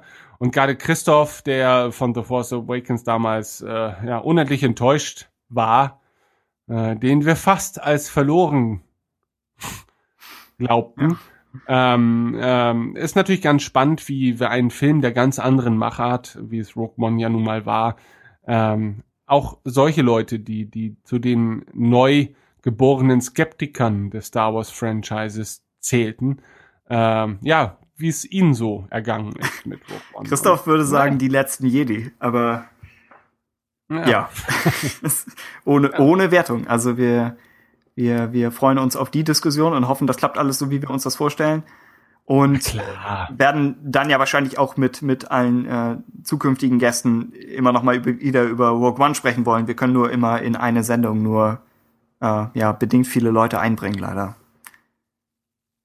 Technisch gesehen könnten wir mehr, aber ähm, es, es, es findet dann keine wirkliche Diskussion mehr statt. Ne? Also du kannst eigentlich nur dann der Reihe nach den Leuten ihre fünf Minuten geben und und ähm, also sobald es halt fünf, sechs, sieben Leute überschreitet, kannst du ja gar nicht mehr wirklich effizient miteinander diskutieren und das wollen wir dann halt eben vermeiden und so wird es wahrscheinlich auch beim Community Podcast sein. Also sofern wir denn mehr als zwei Gäste zustande kriegen, denn das war beim letzten Mal alles ähm, ja. äh, was möglich war, aber qualitativ dann dennoch ja sehr hochwertig war, ne? weil da zeigt sich natürlich, dass halt eben weniger oft mehr ist. Ne? Und, und, ähm, und gerade natürlich, wenn du dann halt zwei, drei Leute hast, deren Meinungen etwas auseinandergehen, wird's dann halt auch ein bisschen interessanter für den Zuhörer. Aber nun denn, das sind alles nur Mutmaßungen und äh, an dieser Stelle, Tim.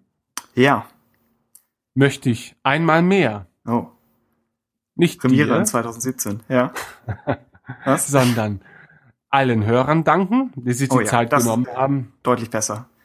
Ja, die auch immer wieder die Geduld aufbringen, äh, die man manchmal aufbringen muss zwischen Episoden von uns, aber ähm, weniger ist ja manchmal mehr. das, also, ja, oh mein Gott. Aber ähm, und äh, nicht zuletzt möchte ich natürlich auch dir danken, Tim, und ich möchte das hier nochmal betonen. Tim hatte quasi in Alleinarbeit diese diese Episode vorbereitet. Ähm, Sie, sie wirkt nicht wie etwas, das vorbereitet wurde. Aber ja. Ja, doch, ich finde schon. Okay. Ich finde schon. Ich, find schon. Ich, ich rede mich halt da damit raus, dass ich halt die ganze Post-Production mache. Das stimmt. Aber für mich ist das ja auch wesentlich natürlicher wahrscheinlich. Also ähm, von daher bin ich un, unwahrscheinlich dankbar dafür, dass du dir die Mühe gemacht hast. Und das soll es jetzt auch gewesen sein an Rumschleimerei. Wir hören uns ja schon bald wieder in wenigen Tagen mit dem ein oder anderen Podcast hier bei Radio Tatooine. Und bis zum nächsten Mal. ja, und, äh, Tschüss. danke fürs Zuhören. Macht's gut. Ciao.